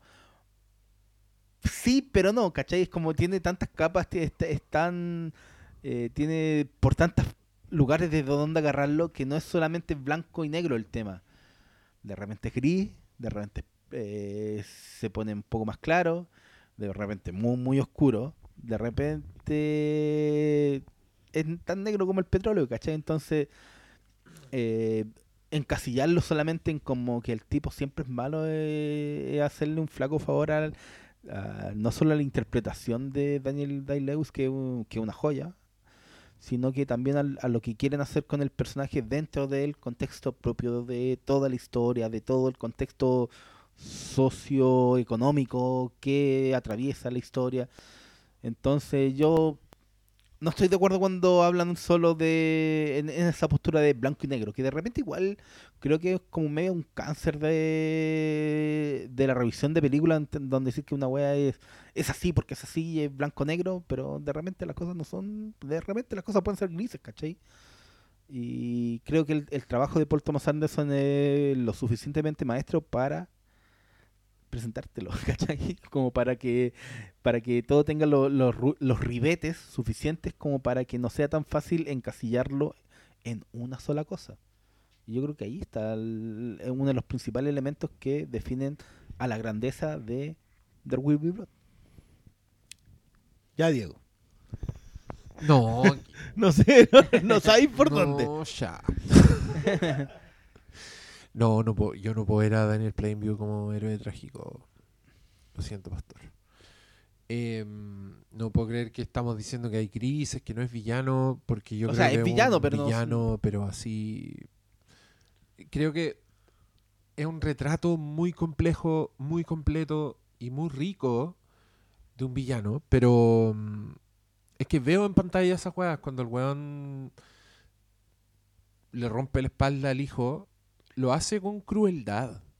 Como, sus, el weón, ese desprecio del que habla, lo siente en esa escena. Y, y creo que su, rostro es, es lo que lo hace condenable. O sea, no, cuando tú decís que supera obstáculos, yo lo que veo es, es como un, un- una criatura que solo vive para explotar y para y para obtener lo que quiere y el weón como que habla de sus intenciones y después dice yo yo mentí yo yo te engañé o sea miente una y otra vez delante de nosotros se somete a, a- esa weá de ir a la iglesia porque para él es, otro, otra weá más que tiene que echar abajo para echarse encima y dice, me gusta, cuando le preguntan, dice, sí, me gustan todas las religiones, me gusta todo. Eh, después a, Paul Dano le dice, a tu hermano le di 10 mil dólares, que sabemos que es mentira, ¿cachai? Como que hay... Y está esa declaración de principios que para mí es, es una declaración y que lo hace tan... Es, tan bueno el matiz de este weón que es... Que para él el único vínculo posible es la familia, ¿cachai? Yo creo que esa weá también está diciendo algo de, del mundo. Por eso digo que es precuela de Succession. El weón es capaz de ser tan honesto con el weón que cree que es su hermano porque, porque es con la persona que tiene que ser honesta y reconoce una weá que no es capaz de reconocer nunca a nadie, que es que él piensa en las personas y no ve nada digno de salvarse. Eh, le dice esa weá y el otro weón eh, es bacán porque veis algo que puede ser interpretado como puta desconcierto por lo que está escuchando, pero que también puede ser algo- tratando de enmascarar tu reacción para no hacer enojar al weón que esté tratando de estafar, claro. bueno. Em, la reacción de Plainview cuando descubre que es, ese vínculo, que ese weón no tenía ese vínculo con él, es matarlo. Y, y creo que ya estamos en terreno de, de- de monstruo absoluto, de irredimible, como que de aquí no... ahí- ya está tirado el chancho, digamos. Eh, se llama There Will Be Blood, entonces también me, me, me, me- cuesta darle esa lectura, pero pero también creo que la película da, da para eso, da, da, te da para que, que lo explorís tanto, justamente porque creo que es una weá tan, tan rica, tan compleja. Pero mm, me dejaste Bueno, es que hay, hay una hay una hay una máxima que tú- todos conocemos acá, que es que efectivamente ningún todos los villanos son los héroes de su propia historia. Ah, sí, El sí, tema es que normalmente en el 99% de las ficciones es muy raro que podamos ver la historia con los ojos del villano a un nivel de que efectivamente veamos al héroe. ¿Cachai? Creo que en lo último que, dijiste, efectivamente está el gran valor de esta weá y que la pone por encima de muchas otras cosas, es que efectivamente las dos lecturas funcionan sin tener que forzar la película. ¿Cachai? Eh, y no, no que funcione porque yo digo que funciona, porque pues yo me quiero ir tranquilo para la casa, digamos, no. sino que porque efectivamente, si Daniel Plainview, voy a solo agarrarme de esa frase, si Daniel Plainview dice que ve en todo el mundo y que básicamente no encuentra nada que valga la pena de salvar, es lo mismo que le pasa a Robert Neville con todos los vampiros de Soy Leyenda. Creo que es muy difícil, de verdad, muy difícil plantear el mundo de un personaje como ese y que efectivamente el reflejo que te vuelve el espejo sea exactamente igual al que está en el mundo real a un nivel de que probablemente no podáis distinguirlo todo. Y creo que ahí justamente está la gracia de haberse barrido el resto de la novela para concentrarse en el que probablemente vio Paul Thomas Anderson, que era el personaje más rico, porque es el más antipático, el menos identificable, pero que finalmente es exactamente igual a todo lo que no podemos ser. ¿Cachai? Y eso, claro, efectivamente es un villano para un sistema, pero también puede ser el último hombre de otra época. O sea, en ese tema de, de lo que estaba Ya, hablando sí, ahí del, me gusta este del, del- de que él no ve nada bueno en las personas, no- pero él salvó, salvó al cabro chico. Eh, al final, obviamente, él es un weón de mierda que él le, dice- le, le- le dice que un cabro chico de... de una- Bastard and a un, bass. un bastardo una, de... una, una frase nada bíblica. frase que po. le pero por el otro lado, el otro sordo, no lo escucha. Y obviamente ahí se No, pues conecta se lo de su está odio. diciendo a él. Pero por otro lado, él igual está preocupado de si está bien. Es Si que el- esa si el- letanía, mira, si el lugar que- al que lo mandó es lo suficientemente esa cómodo. letanía, Pero esa sí lo letanía del escuchó, final- pues cuando, Sí. cuando se da vuelta y se va, le sigue repitiendo la weá, pero se la dijo antes, pues por Sí. eso se para y se va. esa letanía en el fondo es el acto de contrición que él aprendió del otro weón. Los actos de contrición implican repetir la letanía una y otra vez, te, te, te- tú convenzáis de No, que pues, es el- verdad. El, hombre- el- el hombre fue, siempre fue un predicador. sí. Claro. Ahí es donde yo te digo. el- Puta, es que. ¿Cachai? Lo que pasa es que el, No, el- es que, sa- mira, yo. es que ¿sabéis lo que pasa? Mi, Pa- mayor solo para cerrar esta. respecto a esto es: no te podéis casar con una sola en esta, en esta película. Porque es que yo creo que sí. No, no, que, eh, yo creo que no. Yo creo que, yo creo que por ejemplo, lo que dice el Oscar, a mí no me cuadra. A mí tampoco. ¿Cachai? Pero la dejo ahí porque cuando dice a propósito de, lo- de los héroes y los villanos en, de la, en la propia historia, yo de verdad creo que el personaje de Plainview nunca se ve como un héroe. Él a sí mismo. Él a sí y mismo no por se ve eso como lo un es. héroe. El héroe real nunca se ve a sí mismo como un héroe. Y el buen al final es el último Claro, sacrificio. Pero ni siquiera narrativamente hablando. Narrativamente hablando, cuando en, los- los- en una historia, incluso un villano es el héroe de su propia historia. Pero él no se considera el héroe de su historia. Él sabe que es, y por eso me gusta mucho la idea del, del- del valor primigenio de la competencia. Él, Daniel Plainview es un competidor. Siempre. Si está, si se enfrenta a una empresa gigantesca que llegó a decirle cómo hacer las cosas, no Sí, al que- momento de cultivar odio. Si llega un agente externo, sacerdote, predicador, a decirle cómo hacer las cosas, no.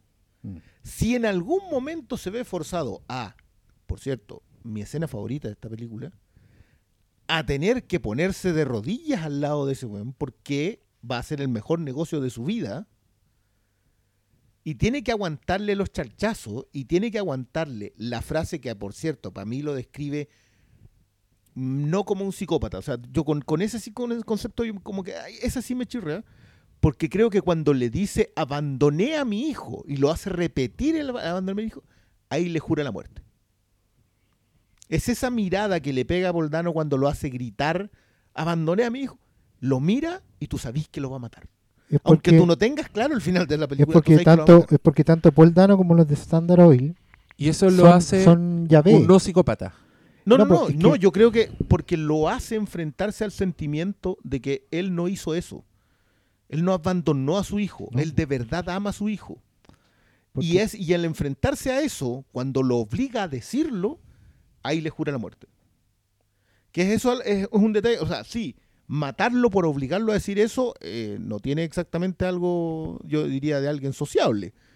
Pero sí entiendo desde dónde se para porque es un freno en su capacidad de competición. Él, él es una fuerza de la naturaleza. Daniel Plainview se ve a sí mismo no como un héroe o un villano, sino que se ve como alguien que fluye, que va a llegar al mar. Por eso creo que también las Él escenas quiere, del él mar quiere vivir, una es un animal salvaje, por eso es un hombre precivilización. Claro. Y, y creo que también tiene que ver con cómo termina. Él es un hombre que no puede dormir en una cama.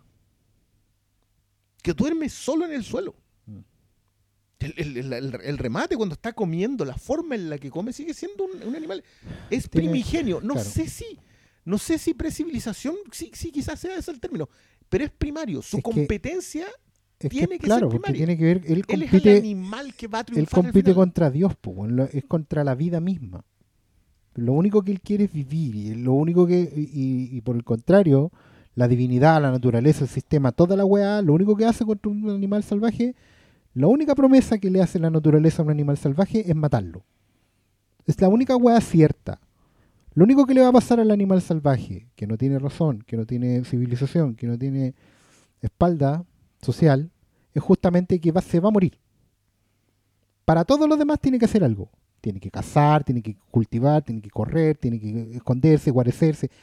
La única wea cierta, eh, precivilizatoriamente hablando, es que te vas a morir. El Mm. mundo te va a matar. Pero incluso él pone el control sobre eso al decir que terminé. Sí, claro. Él decide cuándo muere, Mm. él pega el último batacazo, es el último escupa a Dios, ¿cachai? A un Dios que justamente lo quiere quebrar en todo momento cuando lo hace jurar que abandonó al hijo, cuando le saca en cara que abandonó al hijo, cuando se sientan a negociar con él con el hijo por delante, porque saben que ese es su punto débil. Es parecido a la prueba que Yahvé le pone a Abraham cuando dice, ven, tráete para acá al hijo que te regalé y ven y mátalo. Es la misma weá, es, es el punto de no retorno, es sacar a los nazis en una discusión. Y Plainview, dale, dale con aguantar. Aguantar y seguir, aguantar y seguir, porque el weón es un animal salvaje. Y cuando el weón es cruel, al final, lo es porque el weón es, viene de un mundo cruel. No es un mundo considerado. Él no, no pretende que haya una redención, porque justamente el concepto de redención es pos este estado, es civilizado. El perdón y toda la weá. Y tiene que ver con ser el alfa ¿cachai? viejo. El también. weón se inmola. El, el hijo acaba de pasar a ser la competencia, pasó a ser un alfa y- joven. Y, bueno, lo único que quiere es que no pase eso. Entonces No, el yo weón- no sé si no quiere que, que no pase eso, simplemente Es en porque su no- carácter de competencia es que el primigenia. weón le plantea, no fíjate, y porque le plantea una conversación que es la que le plantea si Standard habla de Oil. lo que piensa de la competencia, po, Sí, po. weón. Claro. y, lo, y lo vimos perder. Lo Claro. vimos cuando lo vimos picado. O sea, cuando, cuando tiene que humillarse, ahí es donde está picado. Cuando, cuando los otros locos le dicen, oiga, pero véndanos, se hace millonario y se va a cuidar a su hijo que lo tiene abandonado. De nuevo. Claro, pues. ya esos son los a los que le jura a, a uno después del enfrentamiento en la mesa, en otra escena extraordinaria, porque esa escena más encima parece. O sea, si ya está enamorada la cámara de, de Daniel Day-Lewis, ahí ya Paul Thomas Anderson le recurrió a placer físico.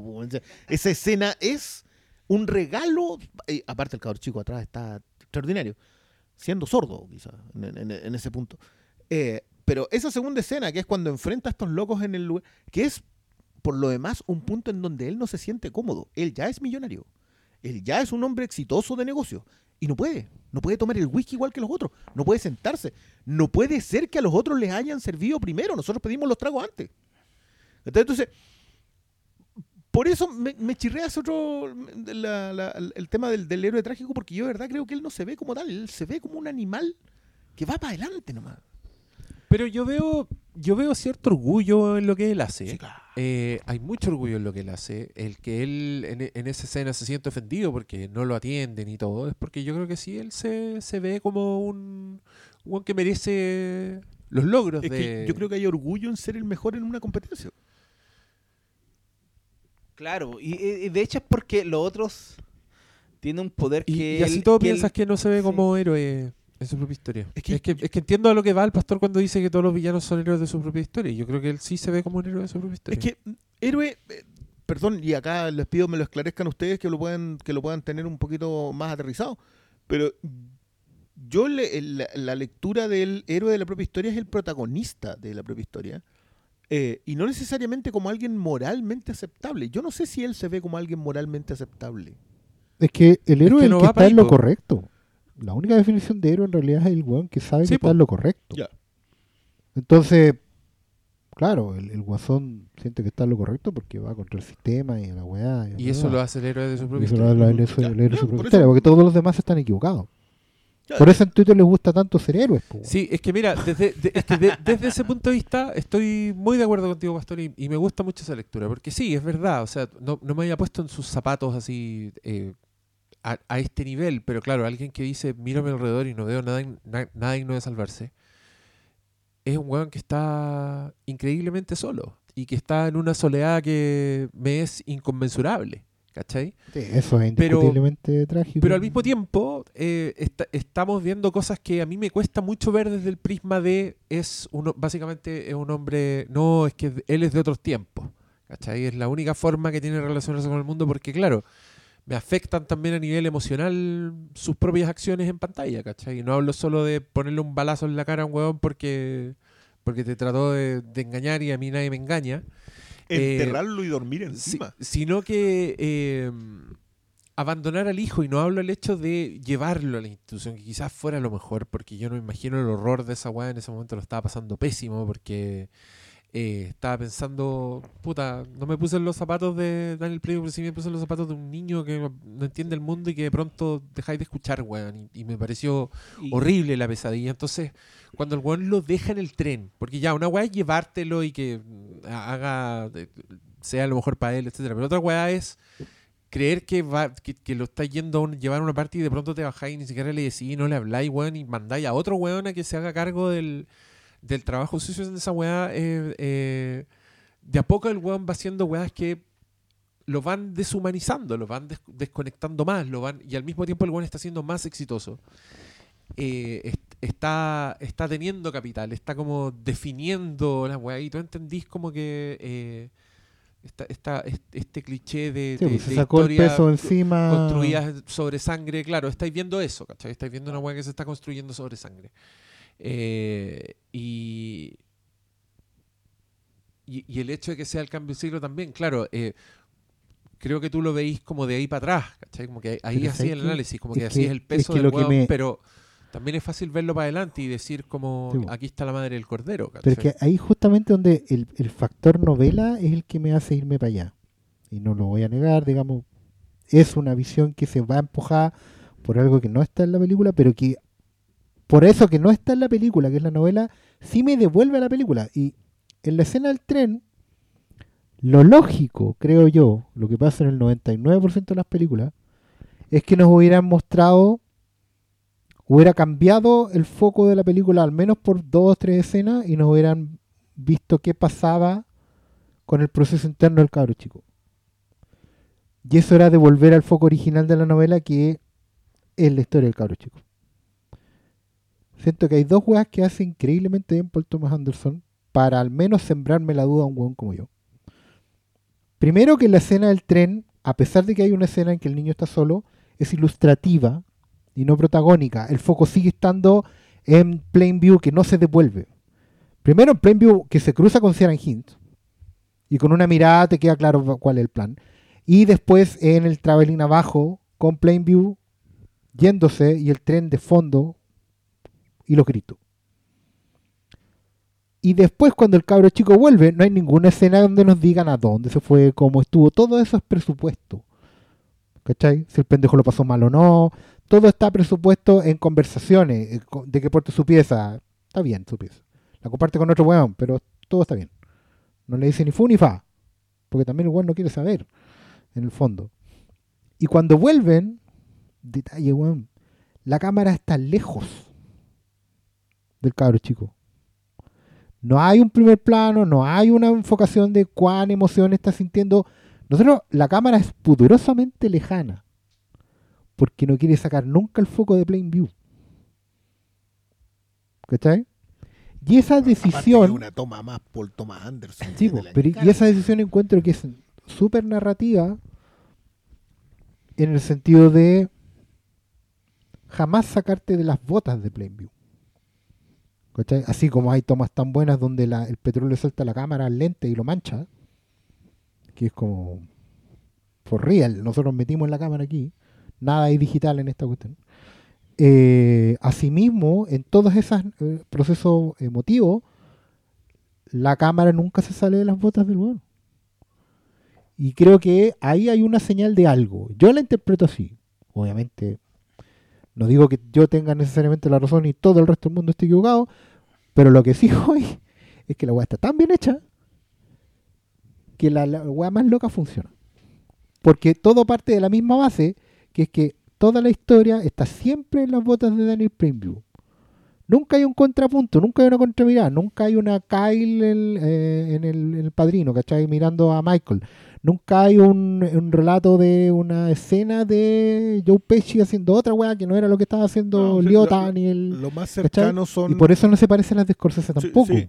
Y lo más, lo más cercano deben ser las conversaciones que tiene HW con Mary. Que deben ser tres escenas que le dedican solo a ellos. Así como, y, oye, ¿y, se- y esto se va a vender bien? ¿Cuánto, cuánto decís tú? ¿Mil dólares? Y el cabro chico ya sabe. Claro. El cabro chico ya se maneja con los números. Y después de ellos conversando, cuando él, cuando, o sea, es a él siguiéndolo en su proceso de aprendizaje del lenguaje de señas, y a ella siguiéndolo y jugando ya cuando ya están los dos hablando el mismo idioma. Que, que también es otra cuestión que aprovecha muy bien porque son, son lenguajes que cambiaron. Claro, antes era el- mucho más. No, no, no. el- el Ilustrativo que, de- que la siguiente generación tenga otro lenguaje eh, y otro y otra forma de comunicarse, eh, igual es A la que no estáis dispuestos a. a la que, por cierto, Daniel Plainview no está dispuesto a Pero sé someterse, que. Y todos esos temas igual se dan en tan pequeños momentos más íntimos. Piensa tú cuando estar eh, el niño recién sordo y se convierte como lo que en esos tiempos dirían como animalito. Como que. Pero después te lo muestran cuando le están dando leche, que esa leche tiene algo para dormir, al, para, para dejarlo dormido. Le dan, le, le- le dan con alcohol. Entonces, eh, en, en esos momentos de intimidad, de, de ver a no solo al, al Daniel eh, economista, Ingeniero. ¿ah? Ese bueno es un ingeniero. no solo ver al, al emprendedor, es el sino que ingeniero ver al, por definición. Al- a los momentos con el cabro chico, yo creo que son los que permiten que la película tenga ribetes suficientes como para ver más allá de, no sé, de un solo tema. Hay mucho, mucho, mucho que lo que es escarbar, ¿cachai? Y- ¿Sabes qué? Encuentro hermoso que lo que dijo el Briones sobre el tema del nuevo lenguaje de la nueva generación. Está hermosamente ilustrado en, en comparar dos secuencias, que la primera es básicamente Daniel, Daniel Plainview naciendo de la Tierra, si también lo dijo Christian, pero en ese plano de silencio de 14 minutos, porque no hay voz en off, que es lo que se habría hecho si esta película hubiera sido filmada, la adaptación del libro en, en los años 40, en los años 50, donde había una voz en off explicándote lo que el proceso interno weón, porque eran otros tiempos, versus el mismo silencio que no es silencio, donde los buenos hablan con señas y donde es un nuevo lenguaje que no tiene voz, pero que sí necesita dos. ¿Cachai? Son dos silencios, pero uno es dialogante y el otro no. Claro, porque en el futuro la humanidad puede dialogar consigo misma. En el inicio de los tiempos solo estaba la nada y el hombre. Y después vino Dios a cagarla, tirándole un palo en la cabeza. Sí, o sea, Porque hay lo un- ponen hay siempre que el hombre estuvo antes que Es que yo creo, no, no sé si son incompatibles, sobre todo considera- poniendo en, en- en- en el papel el, eh, el texto bíblico del título. No creo que sea incompatible el hacer la revisión de, de, de la idea del animal en competencia, que es la evolución humana. O sea, tú- y la la evolución en general. O sea, te conviertes en la especie dominante compitiendo. Sea, es la única manera de llegar al tope. Yo creo que puede ser todo. Sí, no, es que eso, eso por eso te Y decía al yo mismo cuando- tiempo. al mismo tiempo. Eh, y, y obviamente la, la, la pasada al hijo, que, que- es que yo encuentro muy brillante, de todas las cosas que encuentro brillante esta película, es eso. Todas, Por cierto, acotación, a propósito de lo que comentamos antes de la música. Eh, lo que hace Johnny Greenwood acá es una experiencia sonora más allá de eh, la construcción melódica. Yo diría, te diría que hay como tres escuelas de, de la música que acompaña las películas.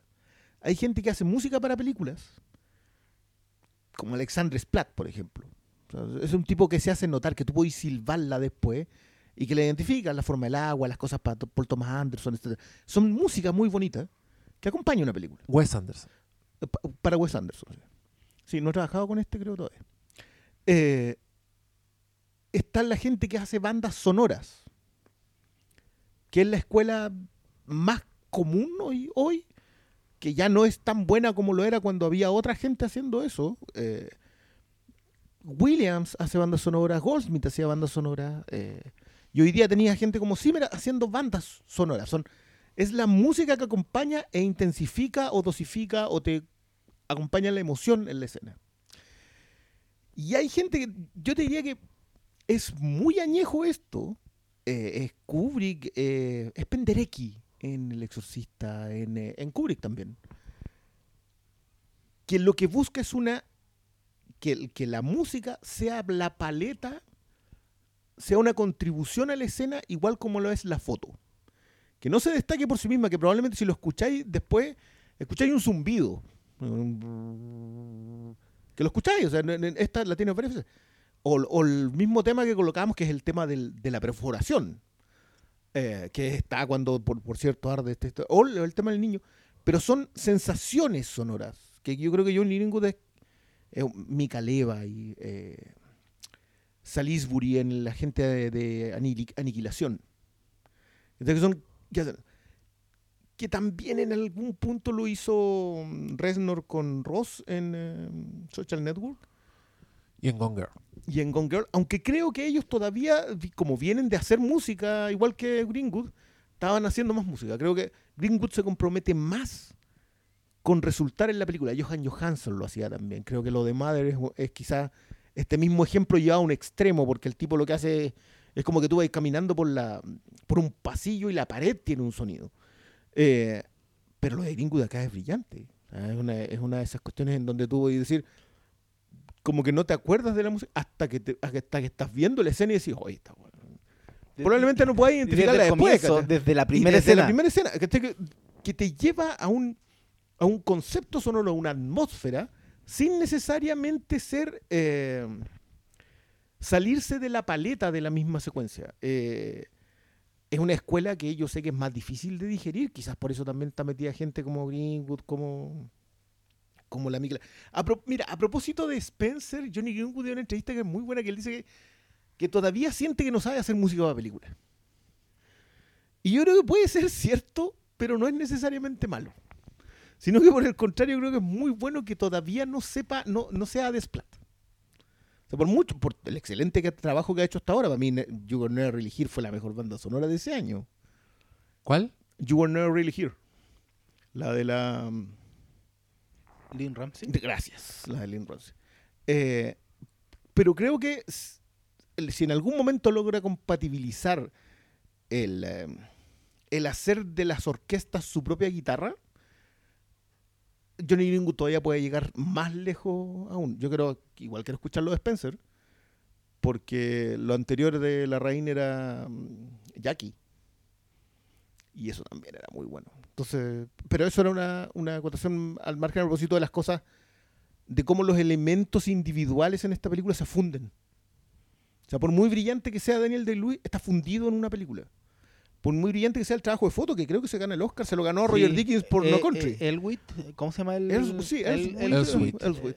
Se lo gana- Es, es maravilloso, pero yo no sabría decirte una escena en donde la foto sea más importante que el encuadre narrativo de eso mismo. Que el momento narrativo en donde estáis contando la historia, la escena en, la, en el mar, por ejemplo. Si esa escena de los dos nadando en el mar es una escena bellísima y particularmente cruel con quien se está comprometiendo en la na- en el, con, con el personaje de Plainview. O en, en- o en lo- o en los lugares de que te sitúan, porque todo lo- gran parte de las cuestiones de los ranchos son lugares horribles. piedra, maleza, no hay nada, pero se ve hermoso. Es como la amplitud del paisaje La, que la- logra. la- la secuencia cuando van planeando el oleoducto con, con HW. Esa, es, esa secuencia entera es música, es foto, es las actuaciones de ellos. Yo, hay uno los, en, en la- en los no, no recuerdo en qué, una entrevista de Paul Thomas Anderson, él decía que escogen a este cabro chico porque querían un niño que se hubiese criado en ese lugar, en ese ambiente, que no tuviera un Game Boy, que tuviera una escopeta. que saliera a cazar, ¿cachai? Eso, eso es lo que querían y eso es lo que encontraron. Y por eso también el cabro chico anda en la... No se, no se cae, digamos. No, y saben fundar la escopeta y disparar. Tiene una secuencia que es muy clarificadora eso, porque el weón sale de un matorral corriendo, no se cae y dispara en el aire en movimiento. Y eso no es fácil, pues no, no es como, oye, las weas no son pistolitas de videojuego en que tú apretas el botón y la wea se arma entera en tu, en tu brazo. Tienes es que montarla, colocarla arriba, disparar y, y sin parar de correr porque el weón va detrás de una codorniz. Sí, tiene toda la razón.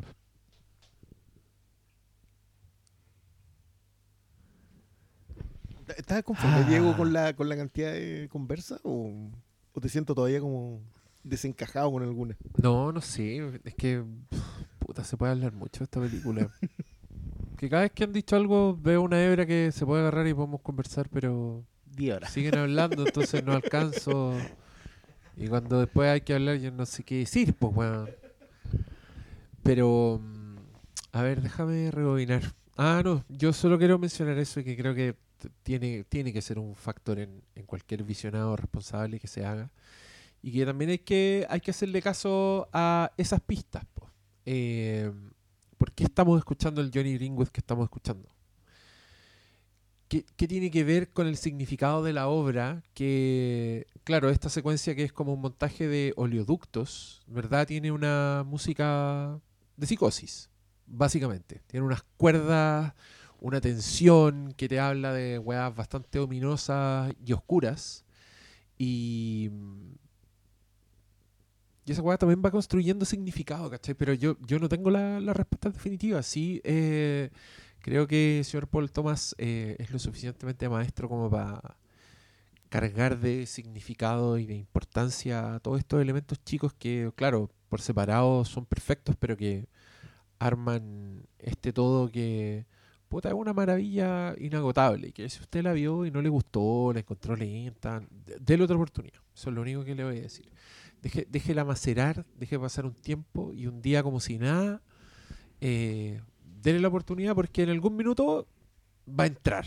En algún minuto ese taladro va a perforar ese cráneo y va a haber adentro un pequeño Big Bang que, Va a ser el gif Le- meme del hará- weón explotando en el espacio con la que, cabeza. que le hará crecer esta película porque de, de que hay carne, hay carne. A mí me gusta mucho. Puta. Es que creo que son weas que se pueden disfrutar en sí mismas. El, el Paul Dano, volvamos a Paul Dano porque eh, este señor al principio hace algo que reconozco que la primera vez que vi la película me confundió un poco. Pero Paul Thomas Anderson básicamente le da a un actor el papel de dos hermanos, de dos hermanos gemelos, pero nunca en la puta película confirma que son gemelos, ni lo recalca, ni... Ni los diferencia. Ni hay El- un los son, remate. son muy similares. Eh, entonces uno eh, se enfrenta a la confusión momentánea que se enfrenta al personaje de que también le pasa a Daniel Day-Lewis cuando lo ve como que lo quiere saludar, pero el otro one ni lo pesca y uno, está en las mismas. Y esto al parecer fue porque la- el actor no funcionó el primero y después dijo básicamente, bueno, ¿y si son gemelos? ¿Qué tanta wea? Eh, que me encanta también este que sobrevive a este elemento que hemos discutido con Kubrick, eh, lo que decías tú, pues que era una búsqueda bien, bien constante y activa de lo que iba a terminar en pantalla, como que weón empezaba y- a hacer sus películas sin tener mucho, mucho claro para dónde iba la weá, ¿Cómo iba a terminar? Y, haciendo- y confiando mucho en la gente en la que tenía. Esto, Sí, esto fue porque po. Paul Dano ya estaba contratado. Y Paul Dano ya estaba. Y yo no me imagino a otro weón que no sea Paul Dano haciendo esta weá. O sea, la secuencia del sermón, donde la weá así abiertamente se transforma como en una película de terror, full de terror en ese momento en que eh, este señor está, está teniendo su éxtasis en un momento que hay como una una, una de las tantas conjuras milagrosas que tiene esta película de eh, la fotografía perfecta, fotografiando un weón que está haciendo una weá única, irrepetible, con un nivel de energía y. Y donde todo es perfecto, el diseño de vestuario, hasta, hasta weón, la, la fisonomía de Paul Dano, como. ¿Podrá hacer alguna vez una película que le caiga tan perfecto Paul Dano encima? Yo diría que no. es que va también en los detalles. Piensa tú cuando está en esa en ese éxtasis en donde como que se le se le quiere la voz, como que el weón está siempre con un Está gallo. al está- sí. está con un gallo en la, en la garganta, pero se le quiebra y es como. Estoy viendo al Pastor Soto en este momento. Y lo estoy viendo, ¿cachai? Y me transmite esa energía y ese aura de chanterío y de. Y de, de falso profeta que al final le sacan en cara. Entonces, eh, los matices que logra cuando está como contenido, incluso cuando está solo con su familia y empieza a hablar con el papá que tú eres un hombre tonto. Y bueno, y No, esa poco momento se le, también, se le va encima a ahorcarlo. Como... Lo- que estamos hablando del tipo que había hecho la- que el anterior era Little Miss Sunshine. La- y creo que había hecho esa cuestión de la vecina al lado. ¿Había hecho? ¿O era, era como uno de los amigos de Ah, pues, pues. no, la no, vecina de al lado. la, la vecina al lado? The Una comedia, Next Door. esa comedia con el otro cancelado. No, yo, Con el de ese, Speed ese Ra- listado Speed tan Racer. largo que. Eh, yo, a mí me pasan las dos secuencias de, de prédica. Es que la, la segunda. La segunda la- el es. festival de la cachetada, me weyando. Sí, más encima que tú sabís que esa secuencia de Luis le dijo, ya, en esta me pegáis.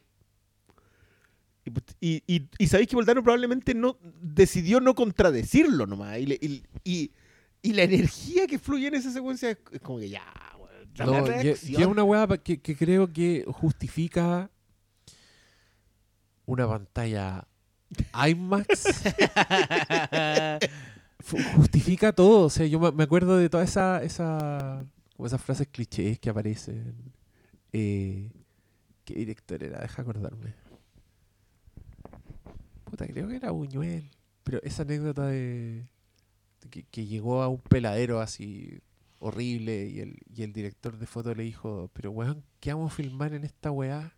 Y la respuesta fue lo más interesante que se puede filmar en el universo. Un rostro humano. Ya, esa anécdota, ese tipo de weá, como cuando veo esa escena me acuerdo de esa weá. Y, y también la otra que el mejor efecto especial es un, es un buen actor.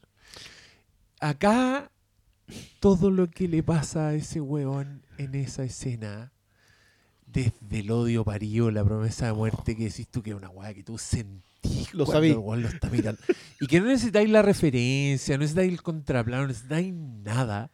Porque igual lo está dando todo. Y claro, este éxtasis al que, al que igual llega, donde yo eh, veo su culpa también, eh, cuando él finalmente declara, porque le está haciendo repetir, abandoné, I've abandoned my child, I've abandoned my child. Pero cuando el Juan dice, I've abandoned my boy, lo dice de adentro. Sí. Sí. Y que un weón sea capaz de conjurar todas esas weas. Y, no, Y, y- y en la ma- y, y- y sin dejar la máscara de Daniel po. de un weón que tiene como un gesto permanente. Loco, hay, hay un momento en que hay una sonrisa No, la cuando le está mágica, poniendo cuando le está poniendo los charchazos. Hay una sonrisa, hay una sonrisa oculta detrás de la del momento en donde sonríe porque sabe es un Pero si lo dice. dale nomás, weón. pero si lo Pero la dice, vuelta. Tenemos el oleoducto. No, no sé, no recuerdo si es como Sí, tenemos sí, sí, el sí, sí, oleoducto, pero habrá oleoducto. habrá oleoducto y tú entendís que obviamente todo era parte de su actuación y, y como que hace un brrrr, como y con la cara mojada, weón. Ah, sí, la- Y vos entendís todo y, Sí, pero- es como, y, y todo eso pasa en cuánto? Menos de cinco minutos y cómo va, pero, pero- pasa de un pero- lado a otro y los quiebre y Sí, es que ahí es donde el momento en donde tú decís la energía de un actor es la que está haciendo funcionar todo. Pero luego de verdad necesitáis al otro que está dando todo sin verse tanto, haciendo las voces, entrando en un personaje así magnífico, que ya antes está la otra referencia, pues si, esto era algo que él venía cultivando, que venía ensayando. La anterior, el, el anterior sermón no es tan bueno. Es muy bueno. Tú decís, ah, se está engrupiendo Pero la señora de la todavía se está. Pero todavía se está puliendo. todavía se está guardando. No, todavía está guardando un par de, A- hasta un par de rayitas. Después, cuando lo vemos, cuando están construyendo la iglesia, tú sabís que subió de nivel. Alcanzó un nivel más alto, está listo. Y cuando ya local nos dio, nos dio 5 mil dólares para hacer esto y ya me voy, cuando está despidiéndose en, eh, en la estación de trenes, ya es otro. Tú sabís que su, su escalera se ha ido moviendo y el tipo ha ido subiendo, subiendo peldaño, peldaño. Cuando llega al- en, en el final, es otro tipo que se sienta. Pero sí. Lo, tra- lo trata de Daniel, ¿cómo está, hermano Daniel? Así como... Oye, pero hablemos de eso, porque a mí, yo cargo de significado esta weá que voy a decir ahora, pero no sé qué piensan ustedes. Hay, hay un esfuerzo notorio por eh, mostrar envejecido a Daniel Plainview. Han pasado las décadas y todo. No hay ni un esfuerzo por envejecer a Paul Dano. Paul Dano está, está igual que como estaba en la otra escena, solo cambia su, su look y su, su, su, su manejo para con él. Sí, su, ¿Cuánto se supone que pasa? ¿23 años?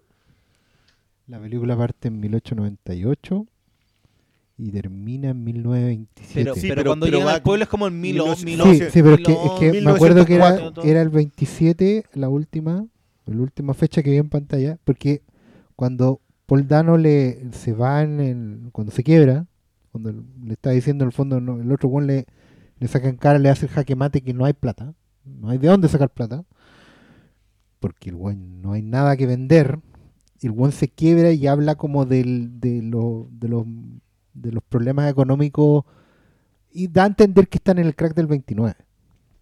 Y, y me hizo una disonancia porque había visto que la fecha era el 27. Y que también Ah. había usado. ¿cachai? sí, Entonces, por eso se me quedó pegada la fecha. No, no, no. Pero no, así no. me acuerdo que Pero la- Plainview ya llega al, al pueblo en 1911 y ya está establecida la oficina. Ya, pero el 1927 es cuando aparece el hijo. No Sí, cuando están después sí. en, lo- en el bowling. Sí, eso nunca Claro, podríamos decir que pasaron un par de años, pueden haber pasado un par de años. Sí. Y pero. en la posición en la que está él, pues si él antes está Pero- todavía está firmando cheque y con cierto aspecto decente, pero después ya está un animal durmiendo en el durmiendo en el único lugar duro de esa casa que probablemente el resto está alfombrado. po. no, está y- durmiendo en el bowling.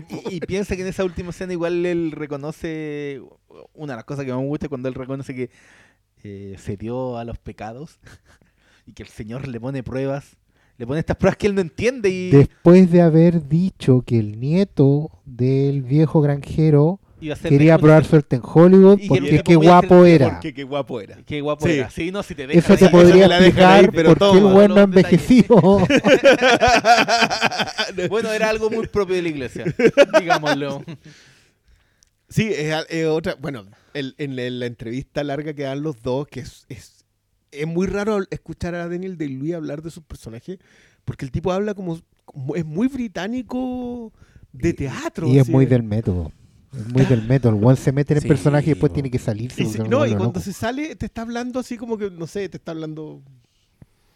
un hipster Y, culiado. claro, Ian McKellen hablando de la- de un- del jardín. Esa, esa es como la pronunciación que tiene. del- del- y es muy raro escucharlo hablar porque más encima Paul Thomas Anderson, que es medio nerd, luego de repente le hacen preguntas y, y no, yo no soy la persona para contestarte eso. Y hay un momento en que el entrevistador le dice, ya, pero ¿qué sabes tú? ¿De qué podía hablar? Como, como palanqueándolo. Porque, porque obviamente es él el director. Pero Paul Thomas Anderson habla mucho del proceso alquímico en el cual él no necesariamente tenía el control previo. Habla mucho del resultado final que es que todos los elementos encajaron en su lugar. Restándose un mérito que no sé si debiera hacerlo, porque que todos esos elementos encajen en la escena final que tú ves en la pantalla es mérito del director. po. El Sí, que po. supo juntar los elementos. Entonces, Sí, bueno, y es un buen inteligente porque ahora cuando, eh, ahora que decís esto, me acordé de una hueá mágica. Bueno, cosas que pasan cuando uno tiene tiempo y se zambulle como en los materiales adicionales y toda esa hueá. Pero en una entrevista a Paul Thomas Anderson, eh, él habla de, de como director y guionista tener todas las respuestas en el set, ¿cachai? Y Paul Thomas Anderson le dice al entrevistador que creo, puede que haya sido el, el- no, no era Inside the Actor Studio, pero era esta weá que tiene este crítico, el, el crítico de The New York Times, uno que es como un, un negro con rastas, Lo cachai que es típico, que sale como en caleta de weá. Yo me acuerdo de él, sí, pero Ya, no me acuerdo cómo se llamaba el este programa. Era un que- programa donde entrevistaban que no era directores. Actors. Sí, pero era de entrevistaban Pero- directores. pero no era de no directors. es- Ya, además que Porque de Directors era con Lipton, que, que yo recuerde. Ah, porque ella, es que lo tengo con Lipton en la cabeza también, pero, pero en esta él dice que eh, a veces también una respuesta que él da y que se atreve a dar es que no sabe. Y, él cuenta como que un actor me preguntó algo, me decía, pero ¿cómo? ¿Cómo no sabes? Y yo le decía, no sé, no sé. Si ustedes ven el documental de Magnolia, muestran ese momento. Muestran a quién le está diciendo que no sabe la respuesta y tiene todo el sentido. Es a Philip Baker Hall. Le preguntaba si él había abusado o no de Claudia. Te acordáis que es como un momento importante, Sí, que Claudia sí. lo acusa y le dice, tú abusaste de mí, una weá, y él no se acuerda. Y cuando la esposa lo enfrenta y le dice, pero weón, ¿lo hiciste o no?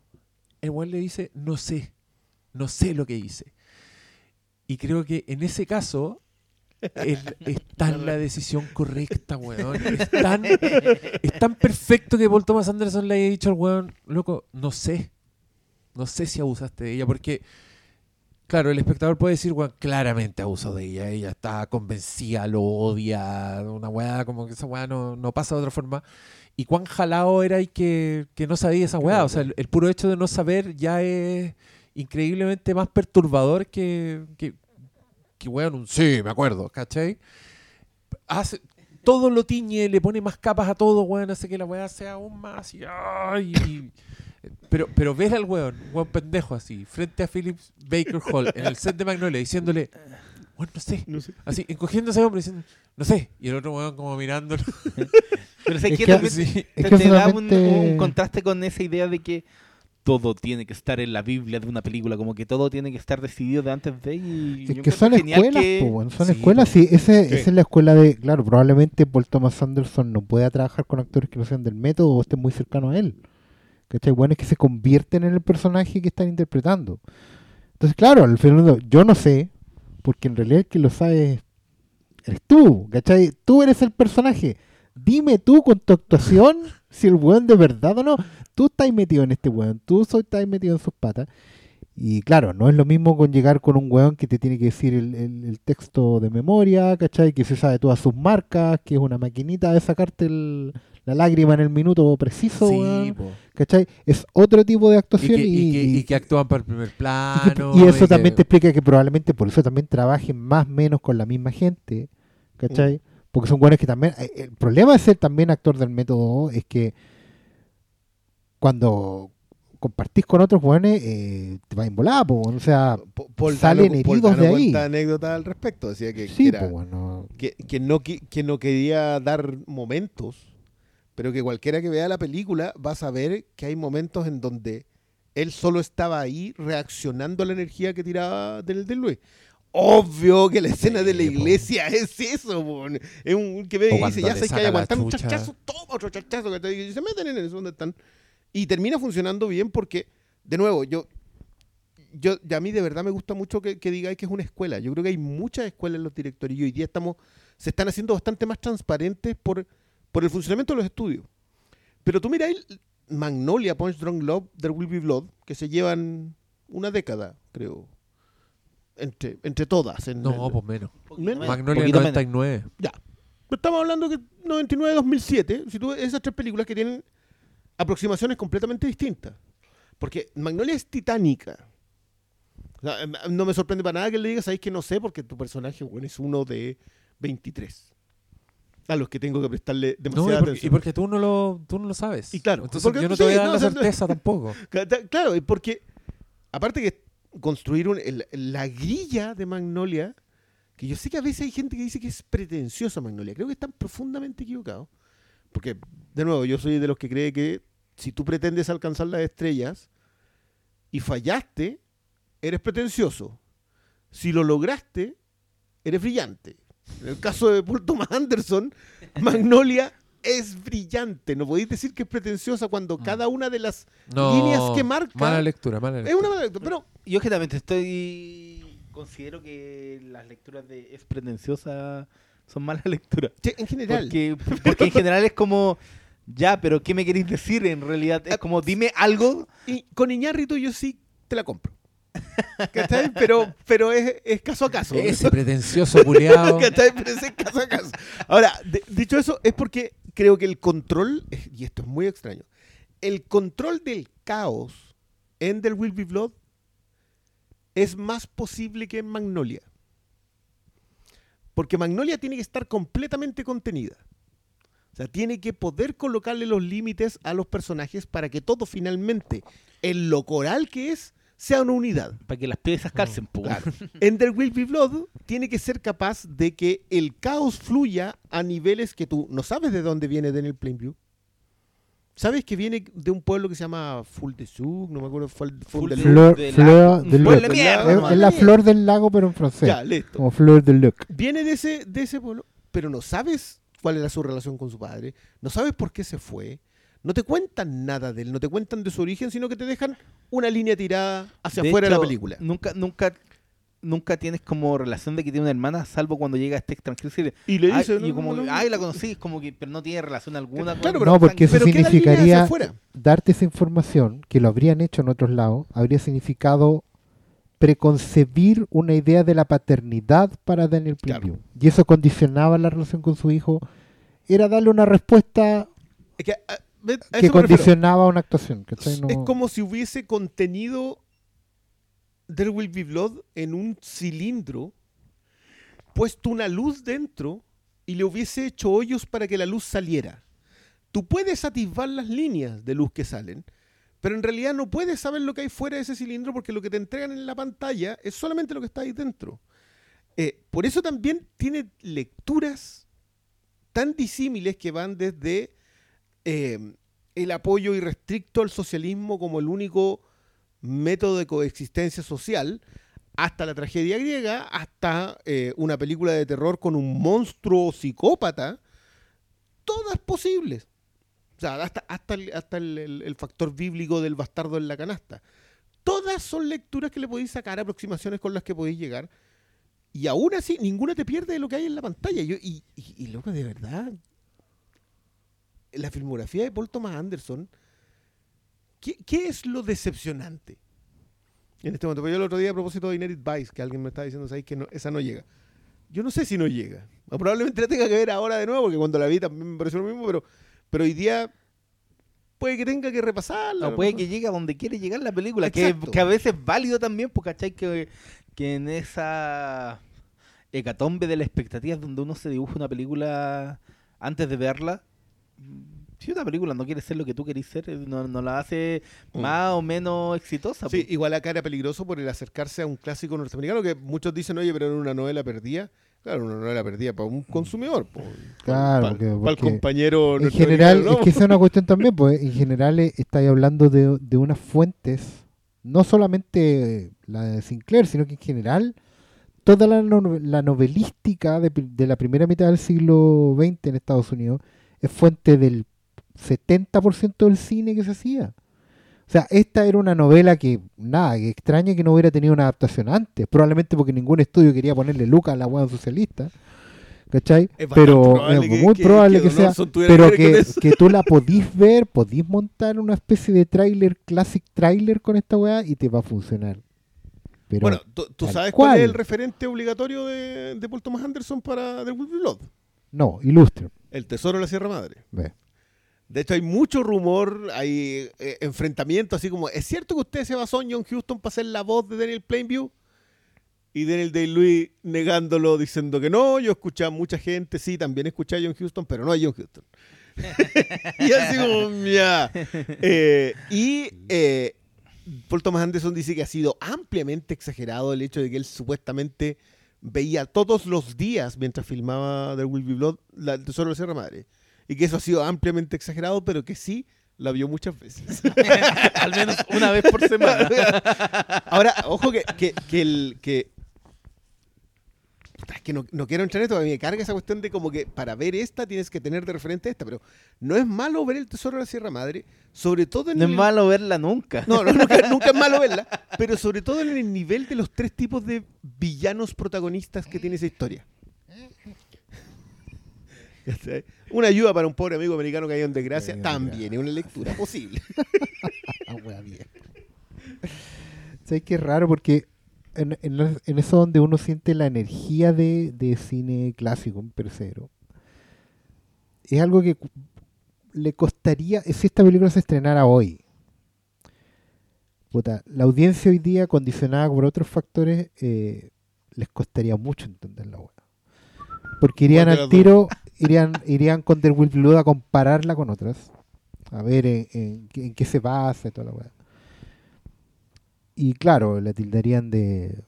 No sé. ¿Para qué? ¿Para qué vamos a poner adjetivo en boca de, los tontos? Em, pero es que es cuático porque There Will Blood es un súper buen ejemplo, encuentro yo, de cómo, por ejemplo, basarte en, en obras clásicas sin calcarles ni un solo fotograma. Esta weá, yo por ejemplo la veía y sentía full la energía kubrickiana, pero de Barry Lyndon.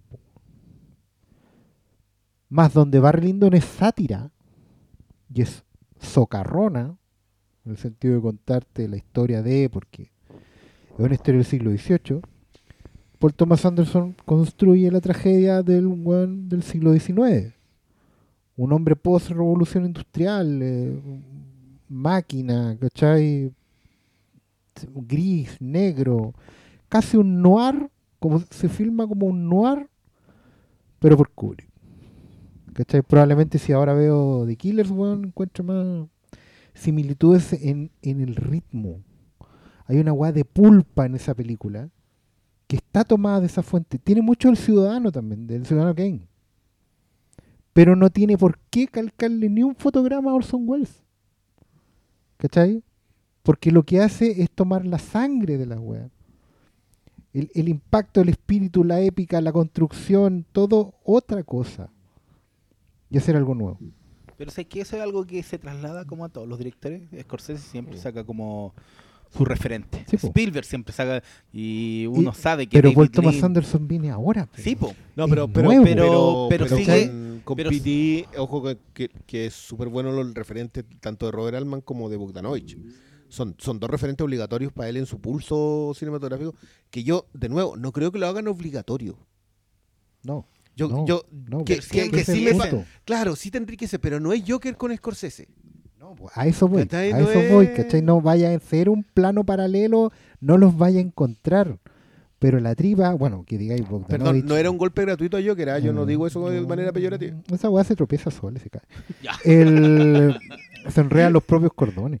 No, pero, Pero se po- nota. en La copia, Claro. no, en la- no, ya, digamos la copia. Se nota. No, no, que, que- es que yo siento que no es lo suficientemente subversiva, independiente de sus orígenes. De su Yo- referente. de su referente. Eso, ese, ese es mi problema con esa.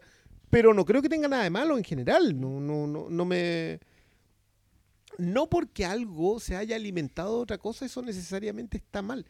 En, el- en el caso de Don, de, de Don PTA, yo creo que el tipo ha logrado reinventar. re- eh, que el, el alimento fue sustento para su propia genialidad. Entonces, claro que, que, que cuando uno sabe que el mentor cinematográfico de él es, es Robert Altman, y uno ve mucho de, no sé, de Last Picture Show, ponte tú, en su, de, de Bogdanovich, en, en su forma de filmar, claro, dice, ya, podía encontrar referencias, pero, pero eso no lo hace malo, ¿cachai? Como, como- ¿sabes como yo no sé si hay planos que tú digas, ah, esto lo saco de aquí. ¿sabes qué? De hecho, yo creo que no, no tiene para nada tener referente. A mí me ha pasado que de repente, eh, cuando salga, sale algún director diciendo que, no sé, que es súper original, que él es solo él y no... Como que me empieza a, entrar cierta duda. Es como que alguien vi- viniera y me hiciera, "Mm, yo escribo cómics, pero no leo cómics. Que lo existen. No, no quién es, pero eh, cuando alguien sale como en esa parada, es como, no, por loco, como tenéis que, la al tobillo ese, güey.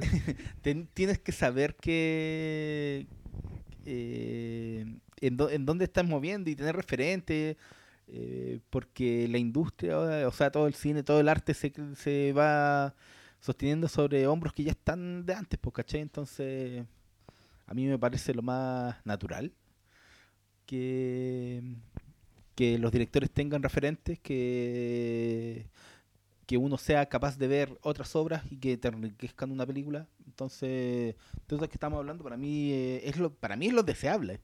Como que me surgen dudas cuando eso no es así. Más allá de si al final alguna película hace muy notoria su referencia o no, pero que existan para mí es lo deseable porque es lo único que hace que, por un lado, los autores tengan su propia voz, pero que también sepan cómo moverse en un ambiente en donde muchas veces sí que no están inventando nada nuevo, pero a partir de lo viejo sí se puede inventar algo, ¿cachai?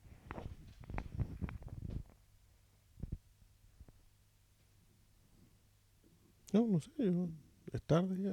¿Estamos? ¿Cuánto llevamos? ¿Lo que No, dura no la sé. película? Ya nos La pasamos podríamos la película, fondo. ¿no? Ahora que lo pienso. Nos pasamos de la película. Eh, oye, yo pedí preguntas y Oh, saludos ya. para Malito, pero están ahí, va- vayan al tweet y lean. Sí, vi una, vi una que, que me, que me preguntaba cuál era mi película mala favorita, no sé, es como tendría que revisar bien qué, qué guas tengo como un Blu-ray, porque ya, si es mala y la tengo es porque me gusta, pero a mí me gusta mucho una que todos dicen que es una película mala, hay como un consenso de echarle como un bodrio, pero a mí me gusta Waterworld, la tengo en Blu-ray, siempre si sale un nuevo formato me la voy a comprar. Ya, pero, esa, esa es una de esas películas que ha sufrido un nivel de revisionismo importantísimo en los últimos años. Así como que yo te diría que he leído demasiadas reseñas de esta no era esta, No era tan mala. dema- No demasiadas sé, a mí reseñas siempre me de gustó No desde que la vi en, en VHS. más allá del personaje Pero- de Lee Hooper. sí. ¿Pero tú consideráis que es una mala película? Yo no la considero, pero como todos el Ah, ya. resto consideran Pero, que es mala, pero hay alguna que consideres mala y que te guste igual. Sí, esa- eh, eh, porque que esa- eso esa es la tendría que revisar, no, no, no sé si... No, yo tengo que... A ver... ¿Tú tenías una que tú, Sí, que tú po, encontrés mala y te guste? Night's Tale. Oh, la weá mala. Ya, a mí Pero igual yo me sé que es mala. No, no, no, Mala. pero yo Pero sé por que es ejemplo, mala. ya, mala. yo digo, a mí me gusta eh, eh, la de Heath Ledger, la romántica, ¿cómo se llama? Se me fue el nombre. Diez cosas que he odiado de ti. Para Ah, mí no pero es mala, pero eso no ¿cachai? es mala. ¿Tú la encontrás mala? No, ¿De po, verdad? pero a mí es buena, pero hay gente que Ah. me va a decir, ah, no, No, no, no, es es mala. que, es que esa sutileza de algo que uno sepa, uno sabe. Yo sé sabe que no que es se mala. está yendo la colección y dice, es mala esta wea". Pero la Ah, guardada igual, esa para mí es. Pues es distinto cuando a porque ver. son pobres nomás. Claro, porque, por ejemplo, eh, eh, hay películas que a veces no resultan, pero si encontráis cosas que tienen buenas, en mi caso, ponte tú, Ah, John ya, Carter. ya, por ejemplo, otro Ya, ejemplo. pero ponte, yo tengo John Carter. John Carter puede ser un fracaso, la weá, tiene weas que están mal hechas, la weá, pero no la considero mala. Yo, por ejemplo, mala y que me gusta, pero sí que es mala, es Jersey Girl. ¡Oh! Yo creo que esa weá es como, es como la callampa, pero tiene un lugar en mi corazón. Pues no sé, fue el Eso, momento que la vi, fue una weá que eso, esa weá- eso creo yo. Yo tengo súper claro, que, eh. que tú sepas que es mala, pero. pero está aquí. Ya. Yo la Ana- tengo Ana ahí. Ya, yo sé que es mala, pero no puedo. eh, y la veo, me gusta Armagedón. Pero- igual Ah, la esa encuentro tiene- buena. No sé, igual tiene buenos efectos pero en su momento, weón. No, No yo creo que te tener que Buena- esforzar buena más. ¿Más? Sí, Porque una a mí- mala, porque yo una vez te, te Yo dije- te, yo te estoy concediendo al Magedón, pues bueno, imagínate eso. Ya, yo una idea, pero yo una, una vez te dije, no, a mí me gusta con él. Y vos dijiste, como se te deformó el rostro, po. Pero es que para mí, para con mí, él no es Chris mala, Rock en Dogma ya defini- definió esa. Con air, con shit. No, y él, él la levanta del suelo, así como dice, Ah, no, como ahí en esa película bueno, con él. a mí me gusta Oh, weón, puta que era mala esa. A mí me gusta con él. Pero no la encontrás mala. Yo no la encuentro mala. Ya, po, no, pero no, ¿cuál porque mala que te hacer gusta? ese quiebre, pues malo. Ya, déjame decir. No, porque es que, es que ahí está la Yo- diferencia. Es que a mí me cuesta porque, mira, normalmente yo te decía Freddy versus Jason. pero ahora pero no yo la no- encontré mala. Nunca la he encontrado mala. Entonces no, Claro, no corre. que no- Es que sabéis que sabéis dónde cuesta eso y yo creo que tiene que ver en general con. El otro día leí una cosa muy buena que se la retuiteaban a un, a un crítico que sigo, que decía que le decían, ah, eso es lo que tal chica llamaba la teoría del crítico agotado.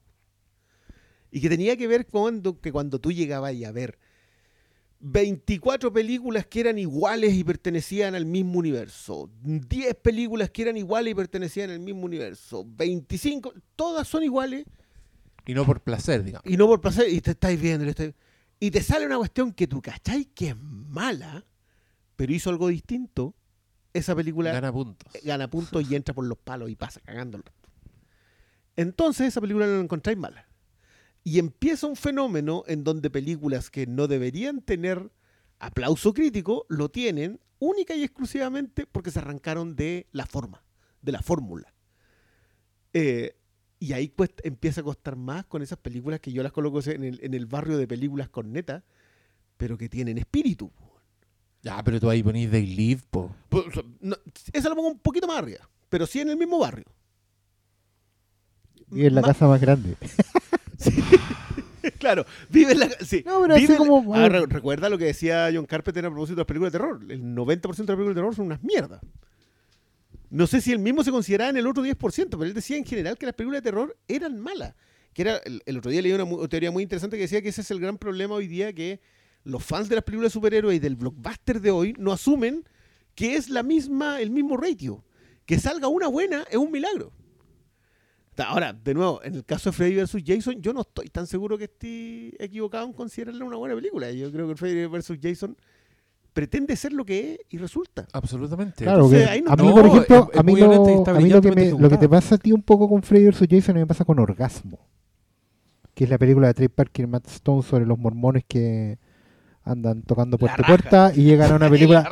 Esa weá está adrede filmada mal, ¿cachai? Está hecha con cámara en mano, con 10 mil dólares, Sí. porque los weones están y están actuando mal a propósito, porque uno, por un lado, son actores porno y por el otro lado, son mormones. Entonces, nadie puede actuar bien en esa weá. Entonces, esa película yo no, no puedo decir que es mala. Porque la weá está hecha adrede así, es parte de su espíritu y probablemente es más difícil actuar así de mal que, que actuar mal. ¿cachai? No es lo que me pasa con Jersey Girl, que yo la veo por todos Mm. lados, esa weá hace agua, los weones no tienen química No, clichetera. clichetera total, pero encuentro que tiene un corazón honesto y a mí me gusta esa weá. Puta, creo que la mía es eh, G.I. Joe Rise of the Cobra. Ya. Esa weá Ojo que Stephen Sommers ¿no? puede tener varias en esa lista. Sí, es que claro, es, es mala, po, weón. Sí, la encuentro mala, pero me gusta. ya. Me gusta y, y le encuentro muchas weas muy respetables. Y de hecho, ¿cuál era la wea que dije que debiera haber sido como esta? Ah, Black Widow. Black Widow. Sí, Black Widow es la versión mala que no me gusta de esa wea. Y esta es la mala que sí O- me gusta. ojo que malo lleva como seis minutos pasando. En general, Puta, estaba viendo así como típicas listas que hay en internet y empecé no, a las buscar. peores y películas. Ah, estaba y- Waterworld y yo No. Es que no, en, esa- en No. esas listas siempre hay vicio, hay vicio del ojo. No, igu- igual creo que las comedias. Hay mucha comedia, Comedia del- basura. basu- que- que hay puede pasar rellenos esa- del cable que yo estoy seguro que eran malísimos, pero uno de repente se Sí, queda. sí, Es que, que que para mí el punto es que te guste lo suficiente para llevártela a la colección y que la guardí con un grado de vergüenza Sí, en la po, colección. Ahí para mí, ahí O donde sea, está el, no, el- yo el- honestamente no me he comprado Juicy Girl, la tengo pirateada. Sí. No, yo- sí no me la he tengo comprado, Nightstale. Pero Oh. comprármela, eh. Pero- Oye, pero ¿sabéis lo- una que vi hace poco, Briones, y que te lo quería comunicar personalmente? es que vi una película así que tiene bastante mala fama, que también se nombra en este tipo de discusiones, y la vi, y créeme que los años le han hecho demasiado bien. Es una película que hace weas que ahora, te aseguro, echáis de menos, entonces la vais a ver y decir, oh, esta wea es buena. Alerta en lo profundo. Pero eso, a ver, pero perdón. Ya, perdón, perdón, no perdón, perdón, pare, para, para, para, para. En algún punto en la historia de tu relación con Alerta en lo profundo, eh, ¿cómo se llama en inglés? Deep Blue Sea. Deep Blue Sea. ¿Hay considerado que la película era mala? Y yo nunca. Es que a mí me ha gustado siempre. Ya, po. Es que, Y en bueno, algún bueno, minuto sí te habría dicho, probablemente sí, sí te habría dicho que, que era mala. Pero, como suele decirse, no sabíamos lo que teníamos. no, bueno, yo, yo, en lo personal, con esa, creo que viví en el barrio de Corneta con Espíritu. No. Tú decís que no está No, mal es que, weón, no, es que la ejecución. Esa es una película Ya. que tiene sets que se hunden, que yo no supe apreciar en su momento. Esa película hace a sus actores hacer todas las weas. Hace, tiene secuencias de gente que va corriendo por escaleras que se están inundando, eh, donde weones se sacan la chucha con un galones de agua que les tiran encima, donde nos podemos reír todo lo que queramos de el early CGI de, de Sí. tiburones CGI, pero también construyeron muchos tiburones que aparecen de forma análoga Mecatrónicos. y, y se comen gente en cámara, gente que tiene que eh, estar con un miembro menos, que está efectos análogos, ¿cachai? Un montón de weas y loco, construcción de personajes, dramaturgia, set pieces y entonces yo dije, ¿por qué hemos sido tan rudos? Incluso yo que Yo, digo yo- que me yo gusta no fui rudo con película. esa película. he sido rudo alguna vez. No, no, no. no. Sí, no, pero decís que es Mira, weón, con yo espíritu. esa película, me acuerdo hasta cuando la vi. La vi en el Cine Hoyts del San Agustín, sala 8. Weón, la peor sala para ver una película. Con el parlante que chinchi- chirriaba así. Ah. Y lo pasé la raja, weón. Así que en esa sala de No, mierda. no, yo, ¿Sabes yo yo no puedo creer que esta pregunta le haya resultado tan difícil a malo. Es que Bueno, mirando, para seguir dándole tiempo, por ejemplo, a mí me pasó, lo- es bueno lo que dijiste del tiempo y cómo hay cosas que, claro, que ya no se hacen y efectivamente fatiga el crítico. A mí me pasó, es una mierda de película y no la nombré porque no me gusta, ¿no? Pero cuando a principios de este año vi Fuerza Delta Estamos hablando de Chuck con Lee Norris. Marvin y Chuck Norris, bueno, me sorprendí honestamente. Esa película es una mierda, por todo, sobre todo ideológicamente hablando. Em, no, es que hay weas eso se llama patrioteras. una película mal parida. Esa weá es, es terrorismo patriotero. y ni siquiera pro norteamericano, weón. Es de otro lado, no lo van a nombrar. Pero, bueno, con toda su mierda, el director que estaba detrás, ahí, el menaje en Golan, había pasado por una escuelita de cine. Y le copiaba a los grandes. Entonces el weón movía la cámara de una manera respetable. Hacía ejercicios el weón, por lo que a dramaturgia también, como dijiste. Y era como, weón, puta, parece que antes estudiaban cine, pues, weón. La weá tenía lo suyo, que era una mierda, Yo- pero yo no- tenía no es sus por cositas. nada, pero yo creo que en particular en los 90, casi todo el cine que vamos a revisitar noventero. Malo se, malo se paró, perdón, yo dejo hasta aquí. Se acabó el relleno. Nom- nombraste a Canon Group y voy a dar mi ejemplo. Halcón, Sylvester Stallone.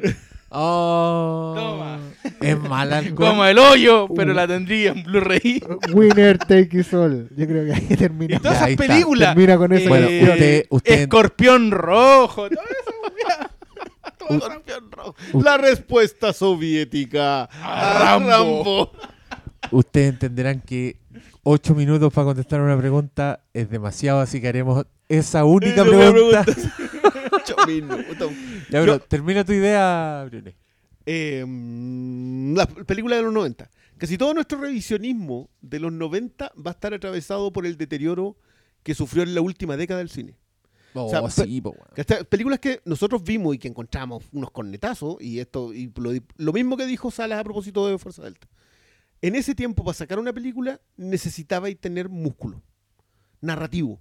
Para que la película terminara, que fuera de A a B. Luego, ni, ni siquiera, ni siquiera voy a nombrar una mala, voy a nombrar Face Off. Face Off es una película que no hubiese pasado ningún estándar de calidad en esos años. En los estándares de calidad, así como, ah, esta es una de las películas de este año. One Face Off hoy día es una película bien hecha, bien actuada. Eh, y, y remárcalo, weón. Nicolas Cage en la pasta Eh, llorando en la cárcel. Yo lloro en esa escena. Todas esas cosas, el armado de las secuencias, la construcción de los personajes, el, el pegarte con la tonterita de la mano en la cara como para armarte una Tení- escena desde el primer ancla- hasta el último minuto. emocionales cinematográficas. Todo, sí. todo. Es mejor Las que palomas. el 80, eh, palomas y incendios porque eso es la marca registrada del autor. Hoy día, esa película que en ese tiempo no hubiese pasado bajo absolutamente ningún No. estándar, hoy día es una de las mejores películas del año. ¿Por qué? por- Porque el deterioro que se ha sufrido, sobre todo en la última década, yo diría que 15 años, pero sobre todo en la última década, en la, can- Y la acentuó, calidad del y cine, los últimos cinco años. los últimos cinco años ya no están insoportables. O sea, yo no. No. sé cómo llega Bloodshot a. Bueno, vi media hora. No sé cómo llega Venom a juntar la plata que junta. No sé cómo llega Venom a hacerse. Y sacaron una secuela. Que hay gente que está esperando. Conche mi madre. Ese, ese deterioro, el nivel de deterioro, sobre todo en el blockbuster, estamos hablando de películas de gastos millonarios. Sí, po. 100 millones de dólares para hacer una de esas películas. Y nada. Face Off era un blockbuster en su momento, moderado. Pero era un blockbuster desde el otro lado. Sí, po. Era un blockbuster Fuerza que Delta también, era un blockbuster indie, po. ¿Cachai? Bueno, Eran y, y- y el revival no de, su la carrera de, de Nicolas Cage tiene que ver con eso también. Es porque te encontráis con un actor que, con todo, tiene un sello. Lo- es un género en Nicolas sí Cage mismo. lo da todo en Ghost Rider. Yo después de eso Bueno. no sé qué más se le puede pedir en la vida. Sí, oye, y en pero- la 2. No, si tú sabes que oye, esa película con la, con la escena de la cabalgata de los Ghost Rider, me pagó la entrada, weón, suficiente. Se pagó. Weón, firmó Listo. para hacer esa película, para hacer esa pura escena que más encima dura 5 segundos. Oye, yo un aplauso al que hizo la pregunta de las películas malas que te gustan porque creo que puso una, en un aprieto muy terrible a gente que considera que, por definición, si algo te gusta porque está bueno. Que, que Es que nuestro, sí, nuestro po, a mí me problema- cuesta no, no, porque no, yo no, pensaba- No, loco, yo sé que a mí me gusta. Yo soy una persona ampliamente conocida por tener mal gusto, así que no tengo ningún problema con eso. Pero sé que es un problema cuando Es te que esa es dicen. la weá, po, Sí, po. la certeza de que la weá es mala. Y, y sí, es Y indiscutiblemente me mala. Pero el resto yo discuto con cualquiera que me venga a decir que Freddy. Jason es mala, que Alerta al Profundo es mala, Bueno, yo sé que Dicen- Night's Tale es mal. G.I. Joe es mala, yo ahí. Eh, pero, actually, Actually. No, yo, Eh, yo lo- un, un aplauso porque le sacó 10 Y te- minutos más a este programa. Y porque, y porque a- alargó el rango, pues imagínate, estábamos en Puerto Thomas Anderson, Stanley No, Kubrick, el no, tesoro no. de Sierra Madre y terminamos nombrando de- a Halcón a de... Menachem Golan, po, weón. No, escorpión rojo. Escorpión Oh, rojo. Escorpión rojo. Esa, la esa. respuesta. Escorpión Rojo. La respuesta. Y soviética. Si eso era lo mejor de esa portada. Era, no era la respuesta rusa. Era la respuesta soviética a Rambo. A Rambo 3 más encima, porque obviamente... La respuesta soviética a una pregunta que nadie hizo.